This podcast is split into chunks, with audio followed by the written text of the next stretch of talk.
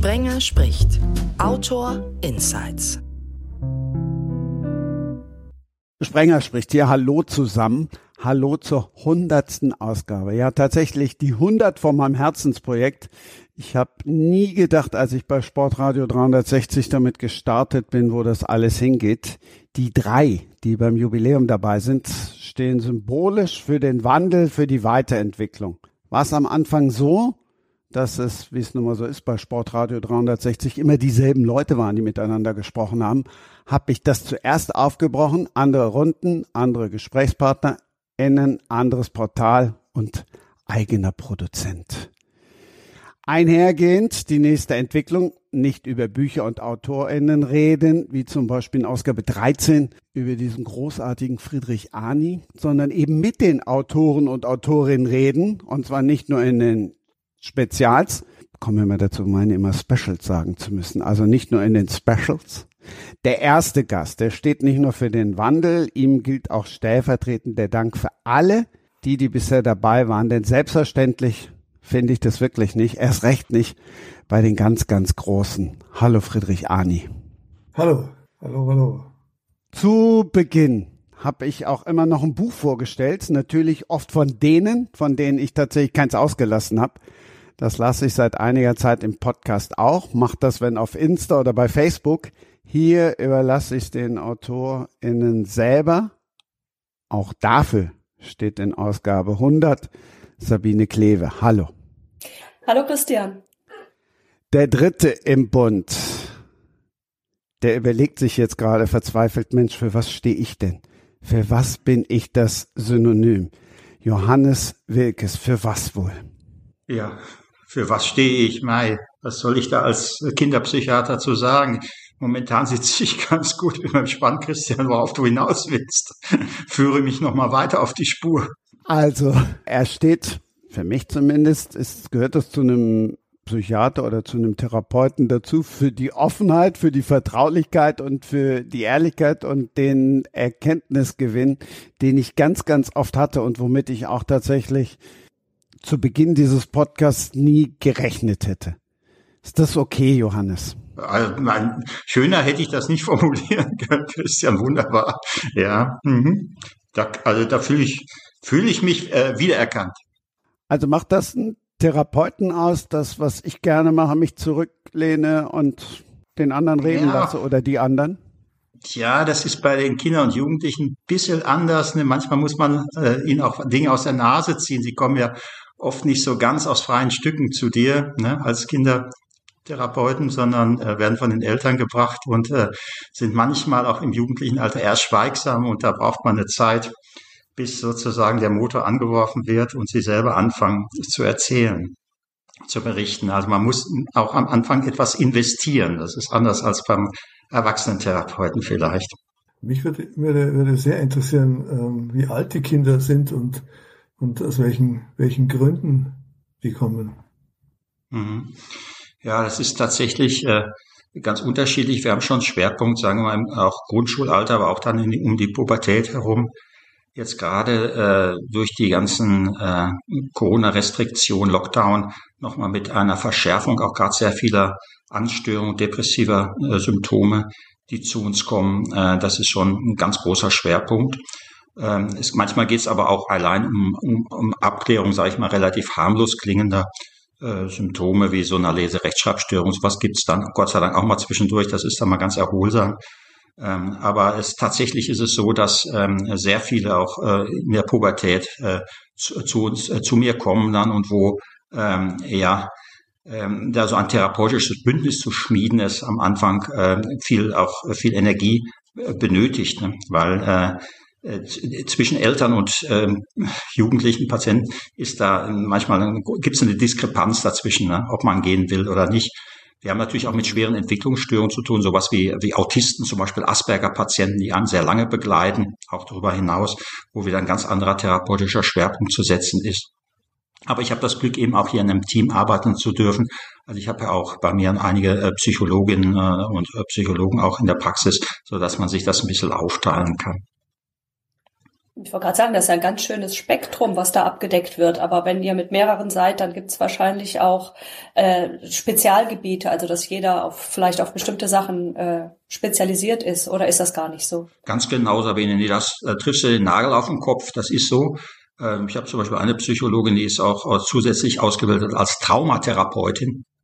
Das war gerade in der Zeit, wo wir auch die vielen unbegleiteten äh, jugendlichen Flüchtlinge hatten, was, äh, war sie sehr gefragt. Gibt es jetzt heute natürlich immer noch auch, ja, äh, wo äh, so Trauma, äh, äh so, so posttraumatische Belastungsstörungen eine ganz große Rolle spielen. Und äh, da brauchst du eine spezielle Ausbildung für, ja, um auch ähm, äh, da auch äh, helfen zu können.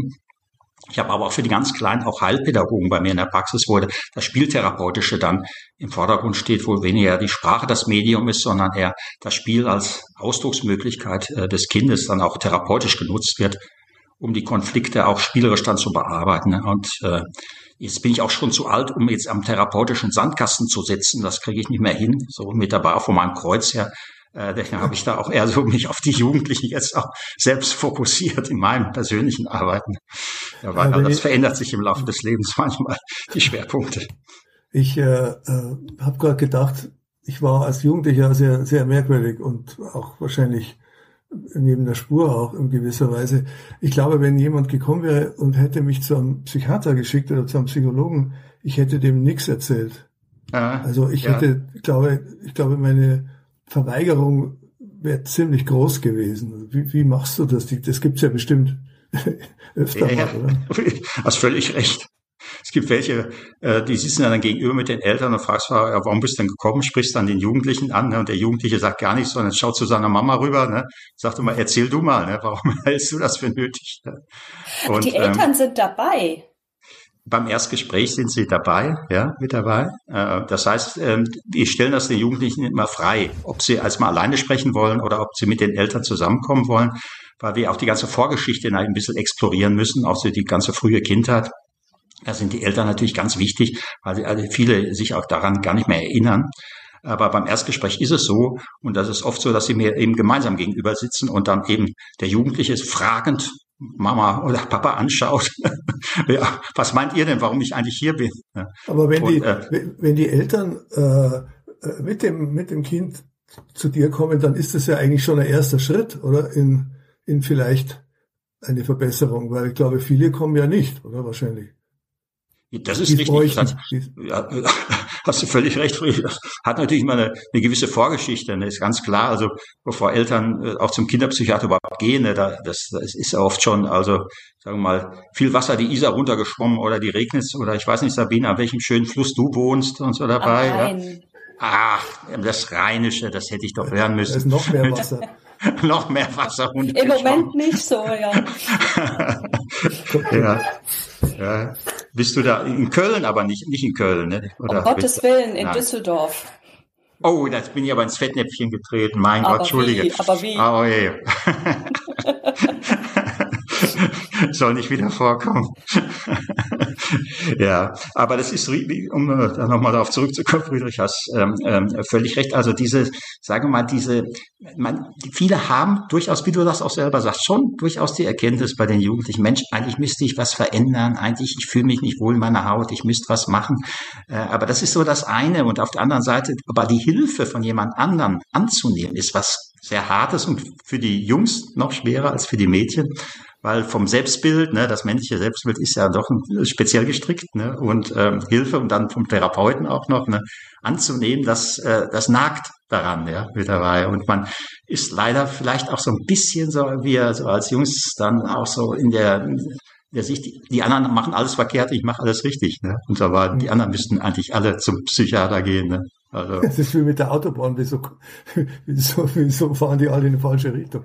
Ja, äh, ähm, wie, lang, wie, wie lange dauert, dauert denn das oder wie oft äh, kommen da im Durchschnitt dann die, die Jugendlichen, bis, bis du das Gefühl hast, da, da, da ist jetzt ein Fortschritt festzustellen?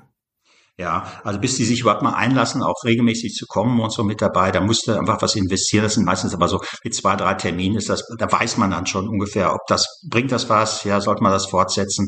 Und dann haben die Jugendlichen in der Regel auch das Vertrauen gefasst, auch wenn sie vielleicht am Anfang immer noch reserviert sind und noch lange nicht über alles sprechen und so dabei, ja, so äh, haben sie doch das Gefühl, Mensch, äh, das ist vielleicht ein Ort, wo ich auch wirklich äh, auch äh, verstanden werde, im besten Falle und vor allen Dingen, wo auch so, auch das, auch die Vertraulichkeit des gesprochenen Wortes gilt. Also alles, was da gesprochen wird mit dem Jugendlichen zusammen, das verlässt den Raum auch nicht. Also man, man trägt es dann nicht an, an, an, an die Eltern weiter, außer der Jugendliche wünscht das. Ne? Und das kann sich dann auf die, so eine Therapie, also meistens so, so durchschnittlich so ein Jahr rüber geht das oft. Es gibt natürlich auch mal Situationen, äh, wo es schneller geht, wo man da auch äh, mit, mit einem halben Jahr auch gut hinkommt. Mhm. Aber so diese ersten drei bis, sage ich mal, fünf Stunden, das ist, sind die nur die entscheidenden. Ja, da zeigt sich, Mensch, ist da ist da ein Mensch mir gegenüber, äh, wo, dem ich wirklich was erzählen will, ne? oder wo, wo ich gar keine Lust habe, wo ich auf der nur äh, äh, bei der Oberfläche bleibe. Ne? Und dann bringt Wer zahlt es? Wer zahlt das Ganze? Die Kassen. Also die Stunden. Ja, die Kassen, die Krankenkassen, Gott sei Dank, ja. Die Krankenkassen, äh, das ist eine Krankenkassenleistung. Äh, das braucht keine Privatzahlen in Deutschland, Gott sei Dank. Musst du da manchmal was aufbauschen, damit die Kasse das bezahlt? Oder ist, ist, ist es auch bei, ja, ich stelle mir so vor, dass es vielleicht auch Sachen gibt, wo du hast, da könnte jemand Hilfe gebrauchen, aber eigentlich ist das kein, weiß ich nicht, medizinisch anerkanntes oder äh, Phänomen oder eigentlich nicht so schlimm in Anführungsstrichen, wo du dann vielleicht mal so den Bericht an die Kasse ein bisschen frisierst, damit derjenige die Hilfe bekommt, die er braucht? Sag bloß nichts. Fangfrage, ja, Fangfrage. Gut, dass ich rede mich jetzt um Kopf und Kragen. Also, okay, das ja, war ja schon eine Antwort. Danke. Entschuldigung. Nein, Sabine, aber. Bei mir geht da direkt die Fantasie los, was man draus machen kann. Entschuldigung. Ich merke das. Die wird da angeregt. Ne? Das nächste Verbrechen. Ne? Liegt der nächste Kinderpsychiater da äh, tot in seinem Zimmer, weil irgendjemand von der Krankenkasse gekommen ist und gesagt hat, der, der, der bringt uns in Konkurs, ja, wenn der noch länger weitermacht, ne? Weg mit dem. Ne? Oder die Eltern, der bringt uns in Verruf der bringt uns in Verruf. Ja. Und ich sagte, es gibt nicht so viel Kinderpsychiater, müssen wir aufpassen. Das ist so eine, das ist eine Orchideenspezie, ne? die dürfen wir nicht einfach so killen. Das, also bitte nicht jetzt. Ne? Okay, nicht, dass okay, das okay. jetzt, also äh, nee, aber, aber die, das ist mit den Kassen Gott sei Dank kein Problem. Also das, das muss man sagen, die, äh, Nee, da brauchst du gar nicht so viel dazu tun. Dass die, die, die, die, das sind reine Formalisten bei den Kassen. Wenn die Diagnose stimmt, ne, und äh, ja, ihr wisst ja, ein Mensch, der keine Diagnose hat, der ist noch nicht lange genug untersucht worden. Auch dabei, Friedrich, ich weiß nicht, mit welcher Di Diagnose du damals vielleicht rumgelaufen bist. keine Ahnung, an deinen wilden Jahren noch. Äh, ja, mhm. aber irgendwas findet man. Ne? Ja, geil. Das stimmt. Also. Vielleicht finden wir das gleich noch raus. Ja, ja zu spät. zu spät. Aber ihr habt natürlich recht, das ist so ein bisschen, bisschen das Bohren auch in diesen Biografien und so. Da, ich meine, ihr macht das ja in vorzüglicher Form, dass man muss sich ja auch als, als, als Schreibender immer hineinbegeben, so in diese, ja, in die Charaktere und in das Bohren. Und das ist natürlich etwas, ähm, was man als Kinderpsychiater auch macht letztendlich. Ne? Das heißt, du steigst immer sozusagen möglichst tief rein und so, wie tief das äh, kannst nicht du bestimmen, das bestimmt letztendlich auch dein Gegenüber auch dabei. Aber äh, das Bemühen ist immerhin da, um einfach sozusagen auch ein tieferes Verständnis dann wieder zu entwickeln und das um für, äh, für die Therapie dann auch äh, nutzbar zu machen. Ne? Also das, da ist schon so eine gewisse Ähnlichkeit ist da schon so manchmal da. Ne? Also dieses, diese intensive Beschäftigung mit, mit Biografien. Und wie kommst du da wieder raus? Was machst du da als Ausgleich?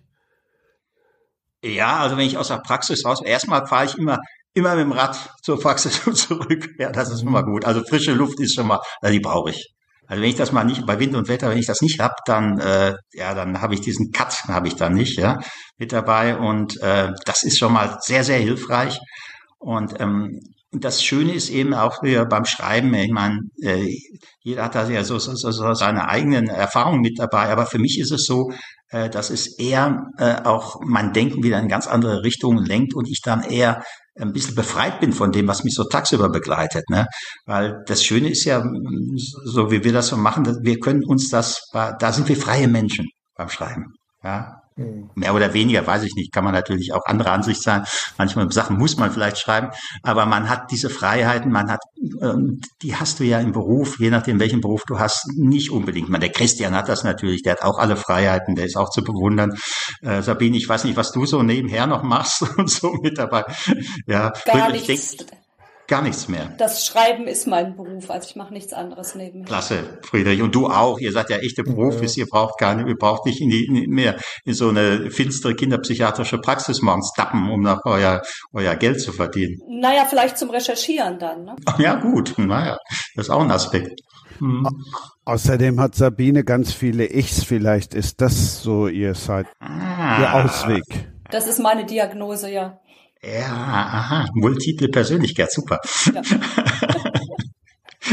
Ist aber, glaube ich, out, ne? Das war doch mal irgendwie ja. Ich, in den 80ern oder so, dass man mm. das überall meinte zu sehen. Mm. Oder ist das nur meine Laienwahrnehmung? Nein, nein, das gibt's tatsächlich überhaupt nicht, ja. Aber in der Fantasie gar nicht. ist es. Die Diagnose gibt's gar nein, nicht. Nein, also das, also ich habe noch, also in meinen, meinen jetzt fast 30 Jahren äh, Psychiatrie und Jugendpsychiatrie nie jemand erlebt. Ne? Also das wird immer so wunderschön in Medien so dargestellt, ne? wie der dann so rumswitcht von einer zur anderen und so. Ne? Es gibt es mal bei sehr fantasiebegabten jungen Menschen in der Pubertät gibt es schon mal sowas, dass die dann so hineinrutschen, aber es ist immer spielerisch, sie können jederzeit sich distanzieren und so dabei. Also also aus meiner Sicht gibt es diese Diagnose nicht, aber vielleicht habe ich auch das falsche Klientel. Ich bin ja hier in Erlangen, da sind lauter vernünftige Leute und so dabei. Da gibt es das vielleicht weniger als vielleicht in München oder in Düsseldorf vielleicht. Ne? Aber gab es nicht medizinisch mal eine, eine Phase oder Kollegen äh, von dir, die das schon als als äh, gesehen haben als ein reales Phänomen?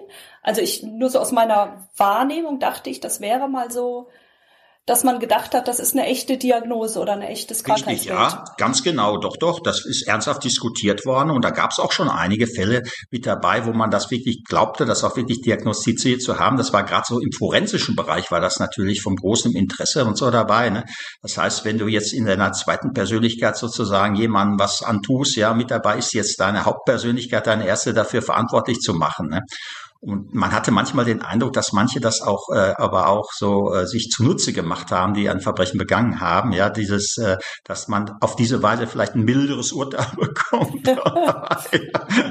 wenn man sagt, Mensch, das war ich doch gar nicht. Was soll ich denn tun, ne? wenn da gerade wieder diese, diese zweite, der zweite Mensch in mir wieder gerade erwacht ist, ne? Und dann solche schlimmen Dinge macht. So Jekyll, Mr. Hyde, so diese Geschichten, ne? Da geht also, also in meinem Extrem. Das heißt, ich würde damit heute nicht mehr durchkommen, wenn ich sage, das hat, das war Karin Sander, das war ich gar nicht. Wieder bei mir kämpfst du nicht durch, das kann ich dir versichern.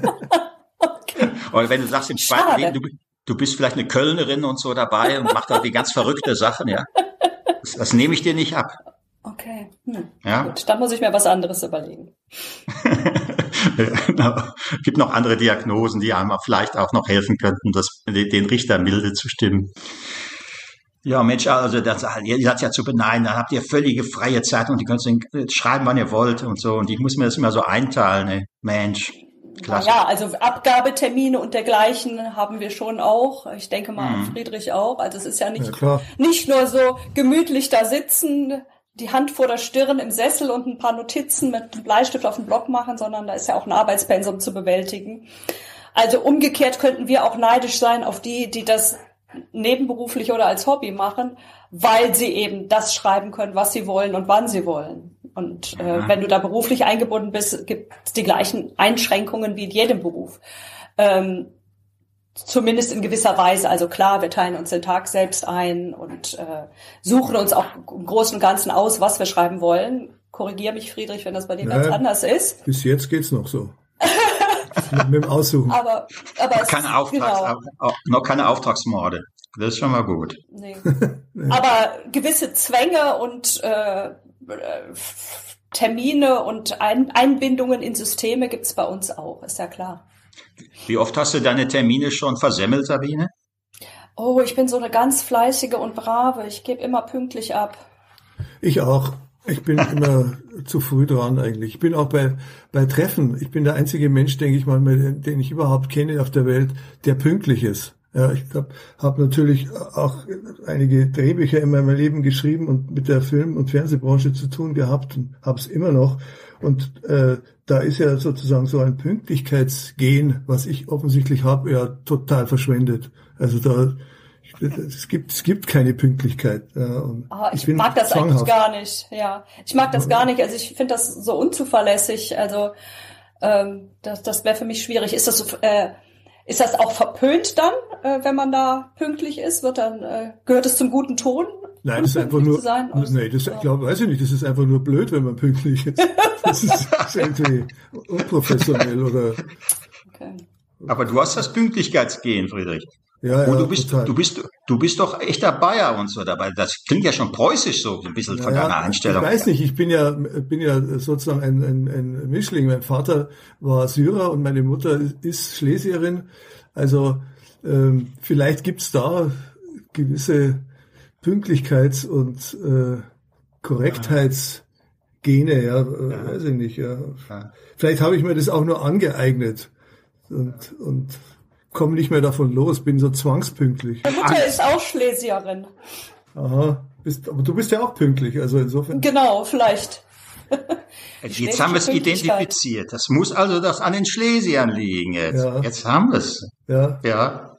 Endlich ist es geklärt. Woher kommt die Pünktlichkeit aus Schlesien?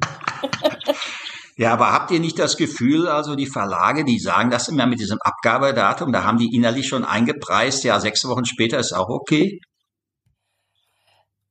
Im Puffer ist mitgedacht, natürlich, weil es kann ja immer was sein, man kann krank werden oder so. Mhm. Ähm, aber bei mir ist es jetzt auch so, dass die Verlage das gewöhnt sind, dass ich pünktlich abgebe und dann natürlich das auch erwarten. Und äh, ich denke mal, die kennen ja ihre Autorinnen und Autoren und wissen, bei wem sie wann mit was zu rechnen haben. Mhm. Ja, bei wem sie dann sagen müssen, du musst am 1. Mai abgeben, aber Sie wissen, es reicht völlig, wenn er am 15. Dezember abgibt. Genau. genau.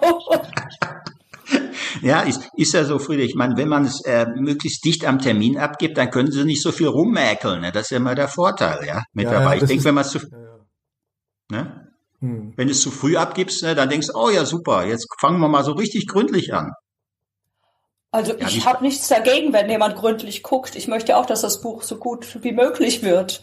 Also, ja, ob es dadurch besser wird, Sabine, ist ja immer die Frage. Also da habe ich bisher eigentlich gute Erfahrungen gemacht im Lektorat und ich muss ja nichts annehmen, was ich nicht gut finde. Also ich freue mich immer, wenn sich jemand mit dem Text auseinandersetzt, weil man wird ja auch irgendwann blind für das, was man selbst geschrieben hat und hat keine Distanz mehr. Ja, aber wenn du jetzt zum Beispiel Drehbücher schreiben würdest, würdest du mit der Haltung nicht weit kommen. Das ist mir klar. Also Drehbuch ist eine ganz andere. Ich kenne auch noch andere Drehbuchautoren. Ich weiß, da das Geschäft ist ein bisschen anders und da würde ich das auch nicht sagen, klar. Ja, du, du kannst das schon sagen. Äh, ich sage es auch immer noch, aber es ist so komplett sinnlos, ja, weil, ja, ja. weil alle anderen sagen, nein, du, du hast Unrecht.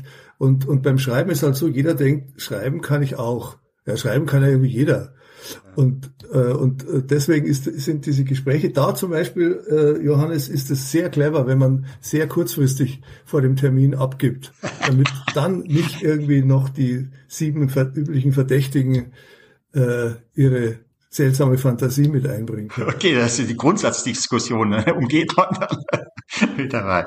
Ja. Aber das finde ich ja klasse mit den Drehbüchern, das ist ja immer noch so eine ganz eigene Geschichte. Das ist immer mit diesen ganzen Dialogen da drumherum. Ne? Das ist ja, das ist, also das stelle ich mir schon als hohe Herausforderung vor. Also das kann ich, kann ich, könnte ich glaube ich nicht. Ja, also ja. die Dialoge sind, also jetzt für mich ist, ist eher das Angenehme.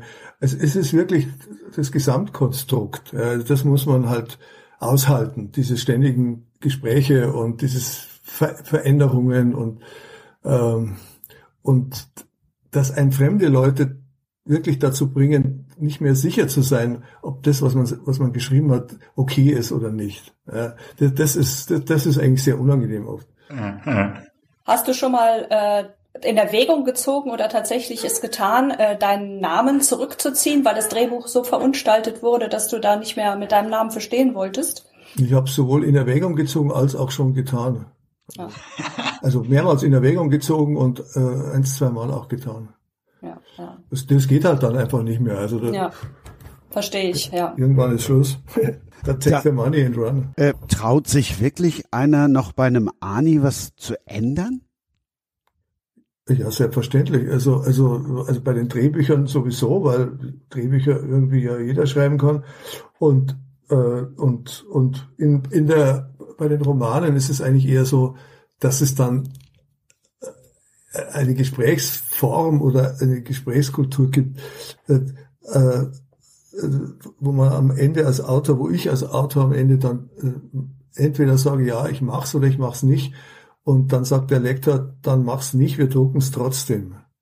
Es hat sich aber herausgestellt, dass viele Anregungen, viele Dinge, die, ähm, die mir gesagt wurden, gut sind. Und, und ähm, dass ich, dass es besser ist, wenn ich sie verwende, dass sie, dass sie bestimmte Sachen in einem Roman einfach verbessern, ja, klarer machen, vielleicht sogar auch tiefer, so, ja. Also ich höre immer ganz genau zu, aber die Gesprächskultur ist eine ganz andere als, als, als jetzt im Drehbuchbereich. Nur noch zur Ehrenrettung von Fernsehleuten. Ich war ja auch mal beim Fernsehen. Ich liebe ich Fernsehen, das ist toll. Ich schaue gern Fernsehen und ich, ich mag auch Drehbücher. Ich, ich finde nur die, die Kommunikationsformen oft äußerst verwirrend und auch äh, frustrierend manchmal. Gut, vielleicht lag es auch daran, dass ich Sport moderiert habe, aber da musstest du ja pünktlich sein, weil Anpfiff war, wenn Anpfiff war. Und die Sendung ging halt um Punkt los und gut, kann ich nicht zu spät kommen. Ja, ja, ich komme ja auch nie zu spät. und, und Johannes, ich bin Rheinländer und noch schlimmer, ich bin in Düsseldorf geboren und wohne in Köln.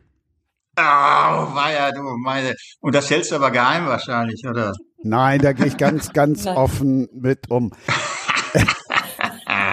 Meine Ursprungsgedanken zur 100, zur Zahl 100 habt ihr ja gehört. Letztlich sind wir dann tatsächlich da gelandet, wo wir jetzt eben überall waren. Ist für euch so diese 100 auch so eine Zahl? Also Friedrich, wenn ich bei dir einfach mal so durchlese, was du geschrieben hast, was du gemacht hast, da bin ich ja weit über 100. Mhm. Ähm, ist das auch so eine Zahl für euch, diese 100, eine ganz besondere? Also, also ich habe keine 100 Bücher geschrieben, aber äh, ich finde die Vorstellung faszinierend. Das ist so Jean Simenon-mäßig. So alle 14 Tage äh, einen tollen Roman zu schreiben. Das habe ich leider nicht hingekriegt, obwohl ich auch versuche, zügig zu arbeiten. Ich weiß nicht, die Zahl 100 ist, ja, Jane Dunny, passt schon. Also, es ist, also ich finde, 100 ist äh, irgendwie eine tolle Zahl. Aber was sie jetzt mit mir zu tun hat, weiß ich noch nicht.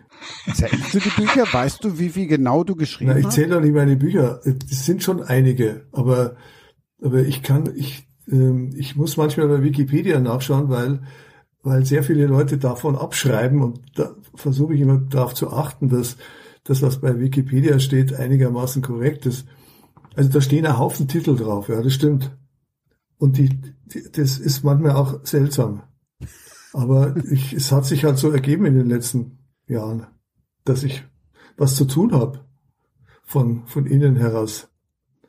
Und ja, aber 100 hat damit nichts zu tun. Also das ist ähm, 100 Wörter am Tag oder so. Manchmal sind es vielleicht 100 Satzzeichen. Keine Ahnung, ich weiß auch nicht. 100 ist schön. Also herzlichen Glückwunsch zum Jubiläum äh, des Podcasts. Also das ist ja, das da, das ist eine großartige Aktion. Großartige, ja, tolle Leistung, Christian. 100, also wirklich du, und dann immer noch Spaß und dann schon auf die 200 Eugen und so, also. Wir haben jetzt den Therapeuten gemerkt, wie er dann schön auch ablenkt. Ja. Motiviert, ja. motiviert. Ja, ja. Vor allem, wo ich jetzt das auch so viel biografische Kenntnisse über dich habe, Christian, mit dieser Köln, Düsseldorfer Sache, das ist natürlich, es geht mir natürlich nah. Ne? ich komme ja auch aus NRW, ich bin ja Dortmunder. Ne? Und, Hört man äh, ja auch gar nicht, ne? Nee, nee. Versucht das immer zu verbergen. Also, dass das keiner merkt hier in Franken. Ne? Wenn die dann denken, oh, ein Dortmunder und so, ne? dann stellen die einen sich immer so schmutz, so einen schmutzigen Menschen vor. Ne? So, so mit Kohle, so ne? Kohlerändern, so alles so, ne? Kohle, Stahl, denken die immer, das gibt's noch ne? hier. Ja, Gibt es natürlich seit Ewigkeiten nicht mehr. Kann sich keiner vorstellen, dass dort was für eine saubere Stadt Dortmund ist. Ne? Aber ja, Vorurteile sind nicht auszurotten mit dabei. Ne? Hm.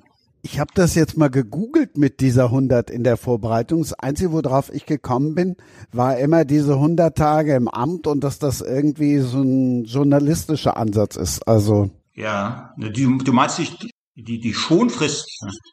Und 100 werden muss man. Ah, mein Papa in drei Jahren wird er 100. Wow. Ja, der wird jetzt im Januar 98. Super Gene. Mhm. Geht's ihm einigermaßen gut dabei? Es geht, ja, aber so, also wir haben ja schon über Corona gesprochen und der ganze Scheiß, das ist natürlich Wahnsinn, ne?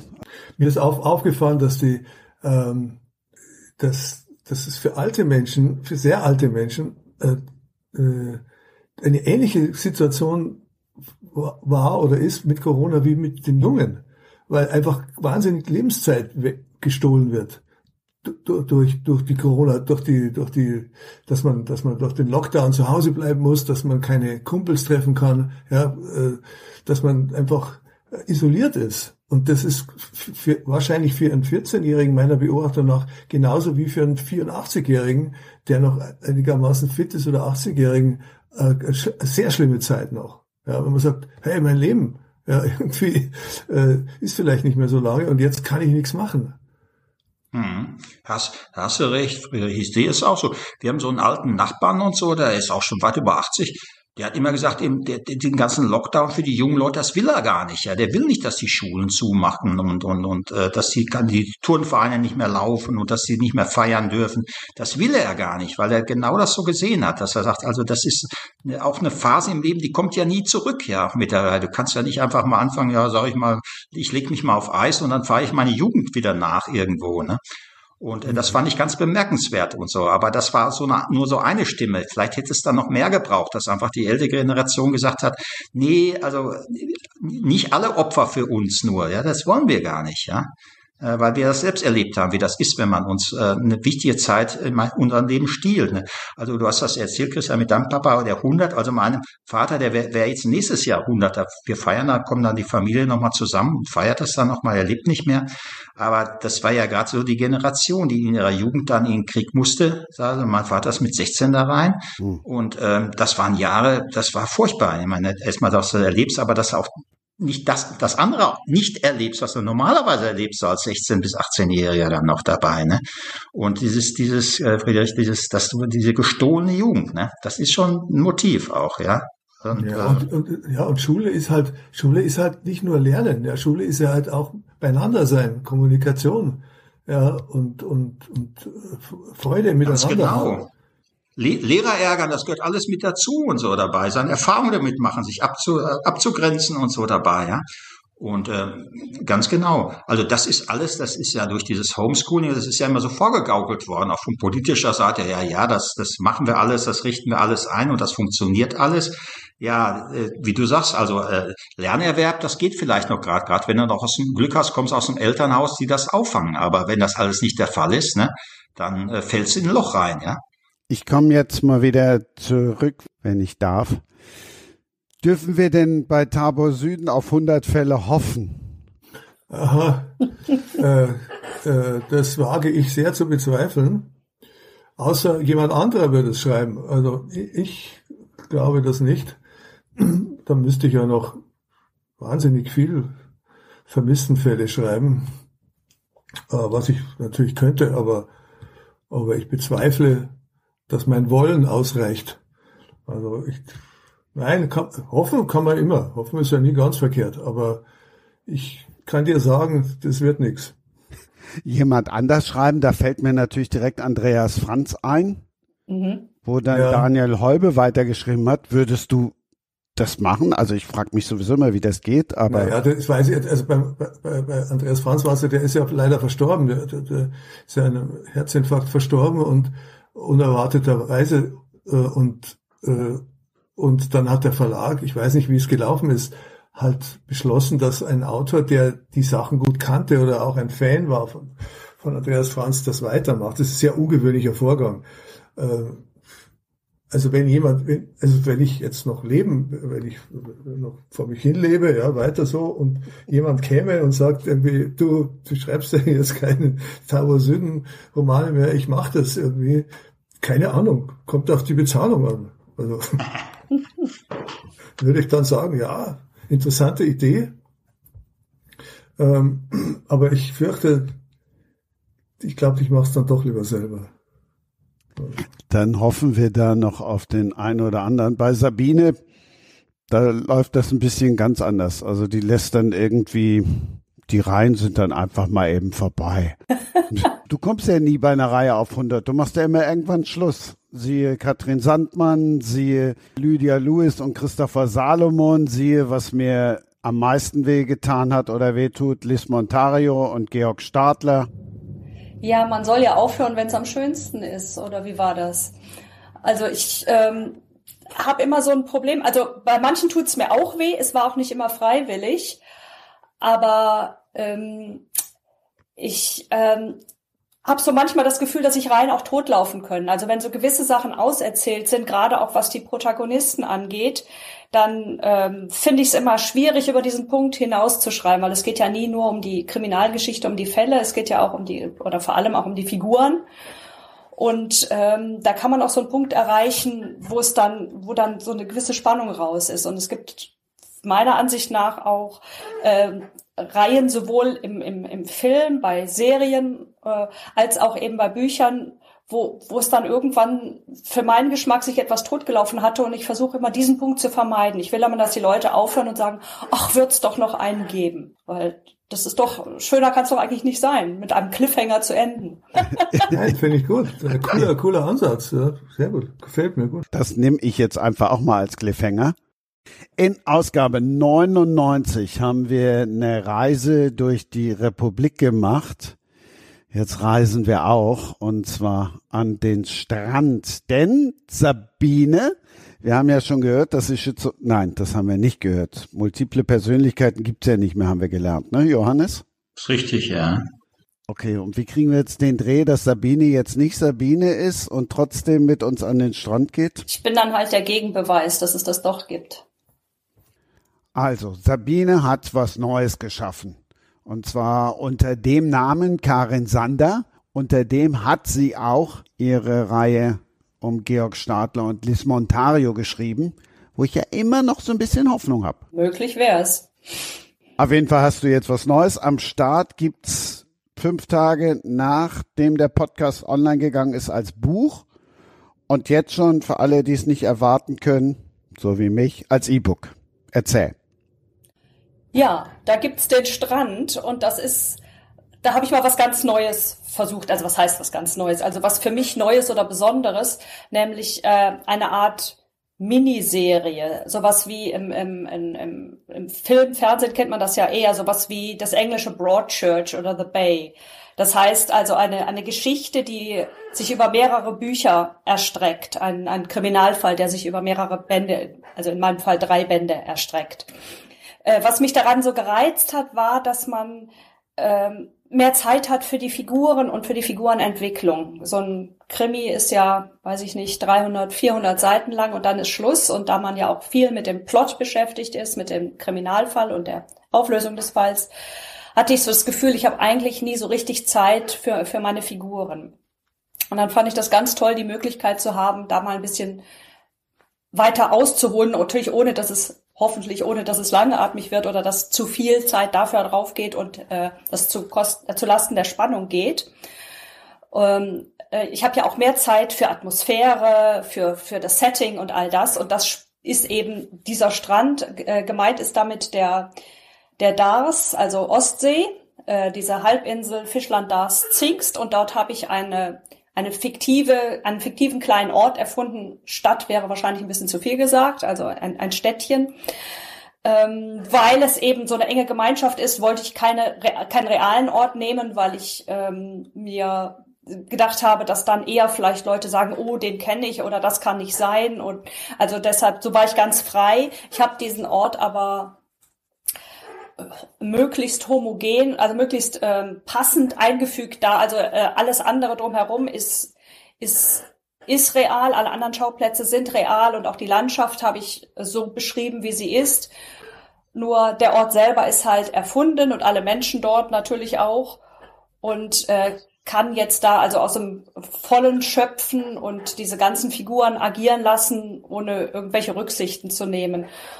Und äh, was ist halt, also am Anfang der Geschichte steht das Verschwinden einer jungen Frau, einer gehörlosen jungen Frau, weshalb auch sofort eine Polizeiaktion anrollt, die normalerweise bei einem vermissten Fall mit einer erwachsenen Person nicht anrollen würde. Und ähm, was mit der passiert ist, was da dahinter steckt, das erfährt man tatsächlich erst am Ende von Buch drei. Es gibt aber natürlich in der Zwischenzeit ganz viele Verwicklungen. Es gibt auch weitere Verbrechen, die damit im Zusammenhang stehen oder vielleicht auch nicht. Auch das klärt sich erst im Laufe der Zeit auf. Und äh, was ich halt so schön an, an diesem Konzept fand, ist, dass sich so nach und nach herausstellt, dass eigentlich so jeder in diesem Ort irgendein Geheimnis hat, irgendwas zu verbergen hat, vielleicht da irgendwas getan hat oder mit jemandem in Verbindung steht, wovon man nichts wusste. Und das so langsam aufzufächern, das, das fand ich halt das Spannende.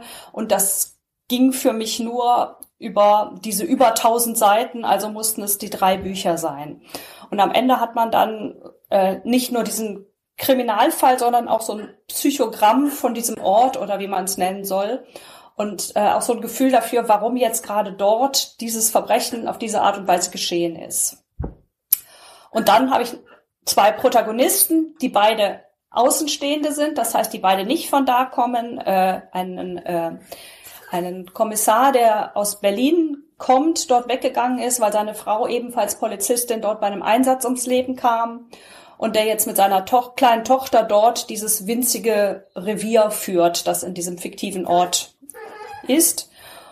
Und äh, als er kriegt, er wird zur Seite gestellt, äh, eine Kollegin, die strafversetzt wurde, weil sie ihren Polizeiberuf missbraucht hat, um eine private Recherche anzustellen. Und die ist auf Kryptologie spezialisiert und die wird deshalb hinzugezogen, weil diese verschwundene junge Frau Botschaften hinterlässt. Das heißt, man glaubt, sie sind von ihr. Also es sind so WhatsApp-Nachrichten auf dem Handy, die von ihrem Account kommen, aber man weiß nicht, sind sie wirklich von ihr oder war es ihr Entführer, ihr Mörder oder jemand, der das Handy zufällig gefunden hat oder wie auch immer. Und deshalb wird sie als äh, auf Kryptologie spezialisierte äh, Expertin mit hinzugezogen und es ist auch ihre Chance, sich zu bewähren und vielleicht wieder in ihren Job zu kommen, denn im Moment ist sie an den Schreibtisch verbannt wegen dem, was sie getan hat, wegen ihrer privaten Recherchen. Und ich bin total glücklich damit, äh, dass ich das schreiben konnte, weil ich so richtig mal das, das, was man sonst so komprimieren muss auf, auf diese, ja, so wenig Seiten sind es ja nicht. Also wir sind ja nicht in den Zeiten von Agatha Christie, wo ein Krimi 150 Seiten hatte. Man darf sich ja heute schon etwas mehr Zeit nehmen für die Figuren. Aber das nochmal mehr auszubreiten und so richtig in die Tiefe zu gehen. Und das hat mich total gereizt. Das hat mir total Spaß gemacht. Und ähm, ja, jetzt hoffe ich, dass dieser Spaß auch spürbar ist und dass ähm, die Leserinnen und Leser das äh, so spannend finden, wie ich es fand beim Schreiben. Ja, ich denke, das war so. Ist, ist das dein Lieblingsferienort oder so, Sabine? Oder? Äh, nein, eigentlich nicht. Ich war tatsächlich äh, während Corona zum ersten Mal dort äh, für die Recherche von einem anderen Buch, aber da nur da vorbeigefahren. Da musste ich eigentlich nach Rügen und fand das so toll, weil das ist so ein wild romantischer Strand da oben auf dem Dars und das so mitten im spießigen Deutschland eigentlich. Ähm, das hat mir total gefallen, weil er da der Wald bis direkt ans Meer quasi geht, mit diesen vom Wind gebeugten Bäumen und äh, Treibholz am Strand. Also es sieht so ein bisschen, es sieht halt nicht so äh, touristisch glatt aus, zumindest an dem Weststrand im Dars. Es gibt natürlich auch touristischere Ecken da. Und das äh, habe ich gedacht, das ist ein toller Schauplatz für ein für ein Krimi, für ein Thriller. Und äh, wollte dann gerne was oder habe dann überlegt, ja, was könnte denn hier spielen? Klingt super. Spannend, spannendes Experiment. Klingt super. Mhm. Ja. Das Spannende daran ist vor allen Dingen, äh, halten die Leserinnen und Leser das halt durch bis zum Band 3 oder denken die sich, oh, wenn ich drei Bücher lesen muss, bis ich weiß, was, was am Ende rauskommt, äh, das mache ich, dann fange ich gar nicht erst an oder so. Also das ist so ein bisschen halt die Sorge. Deswegen erscheinen die auch sehr kurz hintereinander, also im, im drei Monats Abstand, damit die Wartezeit nicht so lang ist und damit man nicht in der Zwischenzeit alles vergessen hat. Und dann, ja, werden wir sehen, ob das funktioniert ob man dieses Serienkonzept dann so ins, ins Buch übertragen kann. Super, viel Glück. Ja, klasse. Das heißt, ich kann einfach ein halbes Jahr warten und dann lese ich alle drei en bloc? Ja, das wäre eine Möglichkeit. Also da hast du aber auch, äh, sagen wir mal, das ist ja eine mutige Sache auch vom Verlag und so dabei, ne? Sowas auch mal zu probieren, ne? Also die glauben also hundertprozentig an dich, Sabine, muss man schon sagen. Toll. Ja, ja, ja, die sind sehr von dem Projekt überzeugt. Das, da bin ich auch ganz glücklich. Als ich denen das vorgeschlagen habe, hatte ich natürlich auch so Sorge, dass sie sagen, um Gottes Willen, das, das, können, das, das können wir nicht riskieren oder das. Aber die fanden die, die Idee ganz toll und äh, gehen da auch voll mit rein. Und ähm, ja, da bin ich natürlich sehr, sehr glücklich und sehr dankbar. Hast du die Filmrechte oder sind die beim Verlag? Die sind beim Verlag, glaube ich. Schlecht, ja. ganz schlecht. Ganz schlecht. Ich hatte, ich hatte einmal im Leben eine Option. Ich, äh, ja, ich, es, ich glaube nicht, dass da äh, was passiert, aber klar. Die, also Friedrich, das sollte man immer dazu schreiben, ja, im Vertrag. Meinst du, immer mal Fernsehrechte ausnehmen? Also bei mir jetzt, da kommen wir auf keine auf eine Idee, aber du meinst prinzipiell, ja? Naja, das ist ja natürlich eine Verhandlungssache. Verlage machen das an sich nicht sehr gerne. Ja, die wollen natürlich die die Verfilmungsrechte behalten, vor allen Dingen in, in, in der Genre-Literatur bei den Krimis und, und anderen Sachen. Das, weil da ist ja immer die Chance da, dass da vielleicht was verfilmt wird. Und jetzt, wenn, wenn ich dieses, wenn ich diese Inhaltsangabe höre, diese Geschichte, dann denke ich mir, das natürlich kann ich mir sehr gut vorstellen, ja, als, als äh, eine, eine kleine Reihe äh, oder auch eine größere Reihe fürs Fernsehen ja, oder für einen Streamingdienst. Und da wäre es halt, ich meine, so oder so kommt Geld ins Haus, wenn die die Rechte verkaufen, aber wenn du die Rechte behalten hättest, käme mehr ins Haus. Definitiv, das ist richtig. Auf der anderen Seite äh, tun die dann ja auch was dafür, was ich nicht tun könnte oder also nicht, ja, weil ich äh, gar nicht die Kontakte habe. Ja, ja, ja, klar, das ist ja klar. Also äh, ich habe ich hab seit 30 Jahren eine, eine, so eine Filmagentur, eine Agentin, die das macht. Allein würde ich das auch nicht machen. Ja, klar, das geht ja gar nicht. Nee, aber erstmal viel Glück für die, für die, für die Bücher. Das ist toll. Aber schon mit Happy End, Sabine, oder? Was so dann, was dann so im Thriller ein Happy End ist, also. das ist, naja, das ja, dass ja zumindest der Kommissar überlebt. Muss ich da jetzt was zu sagen? Nein, Nein natürlich nicht. Wir werden nicht gespoilt. Sagen, äh, äh, das, das Happy End für die Leser ist, dass äh, man am Ende weiß, was passiert ist. Das ist doch, das ist doch das, das worauf es ankommt. Das ist schön Oder? formuliert. also, also ich, lasse, ich lasse alle, die das lesen, nicht im Regen stehen und das, äh, okay. äh, sondern alle, es wird alles aufgeklärt. So. Ist, ist das schon mal gut, ja? Ah. Alles andere wäre ja dumm, das zu verraten. Also da wären mir vielleicht auch welche böse. Das tue ich natürlich nicht. Nein. Na klar. Aber nicht alle überleben, das kann ich schon sagen. naja, also bei tausend Seiten, da, da, da ist schon mal Verlust möglich. auch nötig, glaube ich. Wir hatten die Diskussion, dass Netflix und Co. ja auch das eine oder andere Genre jetzt wiederbelebt hat. Also Nehmen wir jetzt zum Beispiel die Babylon-Reihe, die hat mit Sicherheit den ein oder anderen historischen Krimi erstmal mit ins Rollen gebracht. Wenn ich das jetzt höre, das klingt ja auch so ein bisschen nach Netflix. Ist es davon auch so ein bisschen inspiriert? Ja, das ist, wie ich, wie ich, wie ich sagte, ich bin ein großer Fan von dieser, ich weiß nicht, ob ihr die kennt, diese britische äh, Miniserie Broadchurch. Ja, also vor allen Dingen von der ersten Staffel. Das ist für mich eine der grandiosesten äh, Serien, wo da ja da passiert noch deutlich weniger als bei mir. Und das ist, ist eben auch dieser Mikrokosmos, diese eine auch fiktive Stadt am Meer, wo dann ja einfach nur ein Kind zu Tode kommt und das wird aufgeklärt. Und das finde ich so toll, weil das auch von der Figurenzeichnung her, von der Atmosphäre her, das ist so toll gemacht. Und das, und da fand ich das eben auch schön, dass sich das Zeit nimmt, diese Geschichte so auszuerzählen. Und da, da von solchen Serien ist das definitiv inspiriert, ja. Ja, und auch dieses Konzept eben, dass es, dass man es ein bisschen länger und mit Zwischencliffhängern und ja. Aber was mich auch, Sabine, fasziniert, auch das ist mal mit dieser gehörlosen Frau und so, da bin ich mhm. mal gespannt, äh, wie du das, äh, was das auch für eine Rolle spielt, auch ihre spezielle Behinderung. Ich bin mit äh, Gehörlosen äh, aufgewachsen. Mein Vater war äh, Taubstummenlehrer in Dortmund gewesen. Und da war ich immer ganz oft mit dabei, mit Urlaub und so weiter. Und diese spezielle, sage ich mal, äh, auch Psyche des, äh, des, des gehörlosen Menschen und so, das hatte mich damals immer sehr fasziniert. Das ist ja was ganz Eigenes. Und da bin ich schon mal sehr gespannt, was das vielleicht auch für eine Rolle spielen wird. Vielleicht auch diese, ja, diese Gehör, Gehörlosigkeit einfach. Ja, das war mir auch wichtig und ich habe da auch natürlich viel zu recherchiert, ähm, wie sich die Welt dann so anfühlt und auch auf welche Dinge man auch einfach praktisch achten muss dann, ähm, was äh, was die, die, den Alltag angeht und diese Dinge.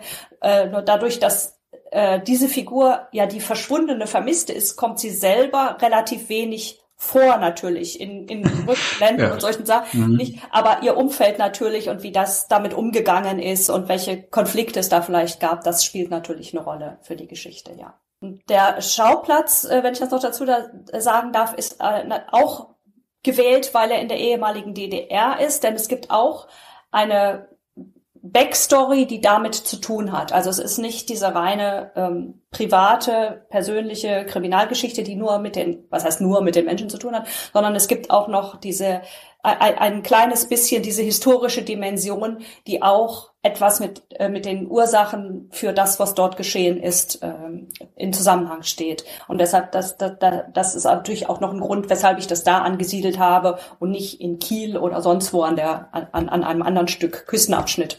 Ja gut, da muss man bloß auf die Psychologie auch, äh, auch der Ostdeutschen auch ein bisschen Rücksicht nehmen, ne, das, Sabine, das ist immer die, die Sache ne, dabei. Ne? In, inwiefern? Wie meinst wenn du wir das? als wenn wir als Wessis äh, mal was schreiben, was im Osten spielt und so mit dabei, ne? ich habe das auch mal gemacht und so, äh, äh, das ist immer, äh, ja, ich finde ich finde das ganz interessant, weil man auch eine Sicht auf diese Dinge hat, aber das manchmal begegnet man dann auch Menschen, die auch sagen, ey, wie du das dir wieder als Wessi den Osten vorstellst und so dabei, ja. Das hat, das ist äh, mir so begegnet. Ich habe das wahrscheinlich nicht so geschickt auch so gemacht, wie du das jetzt machst, aber da äh, kommt so manchmal äh, rutscht einem was raus, ja, mit dabei, so aus der, mit dieser Bessie-Brille, ja. Und äh, da, ja, da bin ich gespannt, wie du das, wie das so angehst. Also, also so vollkommen neutral ist mal schwierig, ne? Man hat ja doch so, so, so, so Sachen im Kopf, ne? Ja, also ich versuche schon, mich immer in die jeweilige Figur hineinzuversetzen. Und es ist natürlich, ich weiß nicht, ob es jetzt schwieriger für mich ist, mich in einen Menschen aus dem Osten zu versetzen oder mich in einen Mann zu versetzen oder vielleicht in einen Menschen, der äh, einen Migrationshintergrund hat, den ich nicht habe. Äh, also man muss ja, wenn man aus der Perspektive von Romanfiguren schreibt, sich immer in ganz andere Lebenshintergründe versetzen. Und ich denke mal, das ist ja auch unser Job, also das gehört dazu. Mhm. Wenn man das nicht grundsätzlich kann, dann ist es der falsche Beruf. Und ich hoffe jetzt, dass ich das einigermaßen kann. Und ähm, deshalb ist das natürlich was, was man beachten muss, aber genauso wie für alle anderen Figuren, wo man andere Dinge beachten muss. Äh, es ist immer, also ich gehe immer, versuche immer in den Kopf und in die Psyche und in die auch die die emotionale Welt meiner Figuren einzutauchen und äh, das die das, die Welt mit deren Augen zu sehen und dann eben äh, die, das zu schreiben. Und das ist natürlich immer meine, meine Fantasie und, oder auch meine Recherche, wie das dann wird. Aber es ist ja auch immer individuell. Es sind ja auch nicht alle, zum Beispiel jetzt aus dem Osten, haben die gleiche Wahrnehmung oder die gleichen Erfahrungen oder die gleichen Meinungen zu Themen. Also auch da gibt's ja Unterschiede. Und wenn mir dann Ganz einer klar. sagt, das ist aber nicht authentisch, dann ist das diese eine Person. Jemand anders würde vielleicht sagen, ja, genau so hat sich das für mich angefühlt. Also das ist ja auch das ist zum Glück nicht, dass man sagen kann, alle, die daher kommen, fühlen alles gleich. Das ist ja nicht so. Das ist ja immer noch individuell. Du hast ja auch als Frau den Vorteil, dass du einfach die, ich meine, das ist ja bekannt auch, das was man ja von psychologischen Studien, dass Frauen einfach die brutaleren Mordfantasien entwickeln können. Ne? Das ist ja, was uns Männer, ist ja, das, das so? Ja, ja, das doch, doch, da gibt's gute Studien drüber, ja. Frauen haben das eindeutig. Das habe ich ja noch nie gehört. Ja, ja, eindeutig. Okay. Und ist das Ja. auch die, sind die Ursachen dazu erforscht, warum das so ist? Ja, interessanterweise werden sie ja tatsächlich äh, eigentlich nicht häufiger zum Mörder. Das ist ja klar. Die Männer morden natürlich häufiger und die Frauen können das wahrscheinlich, weil sie doch eine spezielle, vielleicht eine andere Form der Fantasiewelt begegnen, können das in ihrer Fantasie alles äh, besser abarbeiten. Ne? Man weiß ja auch, wer das häufigste Opfer weiblicher Mordfantasien ist. Ne? Das ist ja auch, das, das weiß man. Da gibt es Studien drüber. Ne? Weißt du auch, ne, Sabine, wer das häufigste Opfer weiblicher Mordfantasien ist? Nein, ich weiß ich nicht. Also Der, e ja, der Ehemann, aber, aber ganz, ganz, ganz äh, Platz eins, ganz eindeutig. Ja. okay, aber Mordfantasien sind ja, glaube ich, noch mal was anderes als schriftstellerische Fantasien. Ja, das Sage ist ich jetzt mal so richtig. spontan. Ich weiß nicht, ich habe da nicht drüber nachgedacht, aber denke ich mal, weil diese eine Fantasie ist ja so eine Art Wunschdenken und die schriftstellerische Fantasie ist ja das Erdenken von von von Welten, von Ereignissen, von Figuren. Also das ist ja was Kreatives, während das andere, glaube ich, eher das Abarbeiten von Konflikten, Ängsten oder sowas äh, Frust hm. ist, ja. Hast du natürlich recht, na klar. Das, du als Literatin, du, du hast einen ganz anderen äh, Hintergrund natürlich und wirst nicht immer nur deinen Ehemann ermorden wollen oder ich weiß jetzt, ich kenne ja deine persönlichen, äh, ist dann nicht so genau, aber mein Ehemann mordet mit mir, der ist auch Autor, also von so, daher okay. brauche ich ihn nicht zu ermorden. Gut. Bitte beruhigen. Aber jetzt verstehe ich das auch mit den Fantasien, was du gerade meintest. Also es geht, Frauen haben die häufigen Fantasien, das ist dann eher, glaube ich, ein, hilflos, äh, ein Ausdruck von Hilflosigkeit und Ohnmacht. Deshalb haben genau, die vielleicht mehr genau. Fantasie, weil sie weniger agieren können aus Richtig, das ist so eine Ersatz, eine Ersatzhandlung. Ja. Ne? Verstehe, ja. verstehe. Mhm. Weil der, der, der Mann, der, ja, wenn er schon seine Mordfantasie hat, ne, dann setzt er sie meistens so kurz und knapp er um, ne, mit dabei, ja, ja so mal überspitzt formuliert.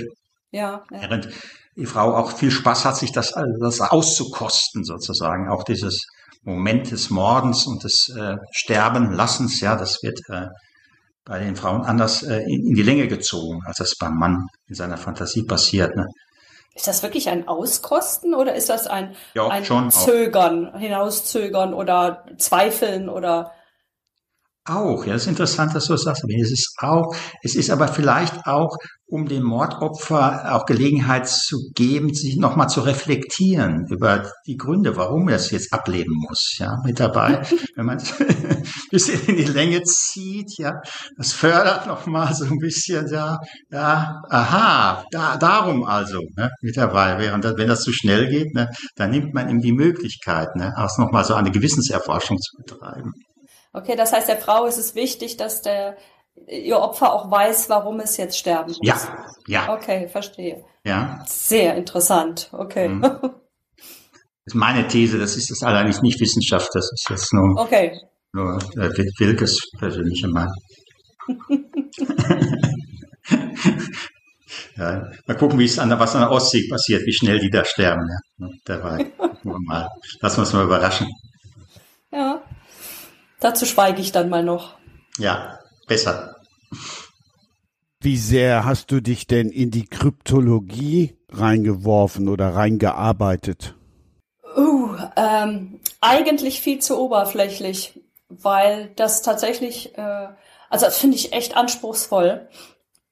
Und ähm, ich würde es gern noch besser können und verstehen. Also ich habe das, das, was ich, das, was nötig war, habe ich mir erarbeitet aber ähm, äh, ja, also ich könnte, ich könnte keinen Vortrag darüber halten oder ähm, ich müsste müsste für für weitere Folgen und Bände auch noch weiter recherchieren. Also ich habe geguckt, was brauche ich, was würde sie wohl jetzt tun und habe genau das äh, eben versucht herauszufinden durch ähm, durch Lesen, durch Recherchieren, durch Befragen von Leuten und ähm, hoffe, dass das einigermaßen authentisch ist. Friedrich, bei Vermisst hast du bestimmt große Ohren bekommen. Und als es dann um Gehörlos ging, sicherlich auch, Schrägstrich, versehrt. Ja, ich, äh, ich krieg oft große Ohren. Also, also bei, äh, wenn Schriftstellerinnen äh, mir was erzählen. Also nein, du meinst jetzt große Ohren wegen dem Thema Vermisstenfälle und äh, ja, Versehrte. Also ich habe mal ein Buch geschrieben über eine äh, über Blindheit oder über Sehbehinderung auch und so weiter. Ja, das, das Thema Vermiss, Vermissungen habe ich ja sehr, sehr früh benutzt für meine Geschichten, ohne damals darüber nachgedacht zu haben, ob das jetzt was Spezielles sei innerhalb der Kriminalliteratur.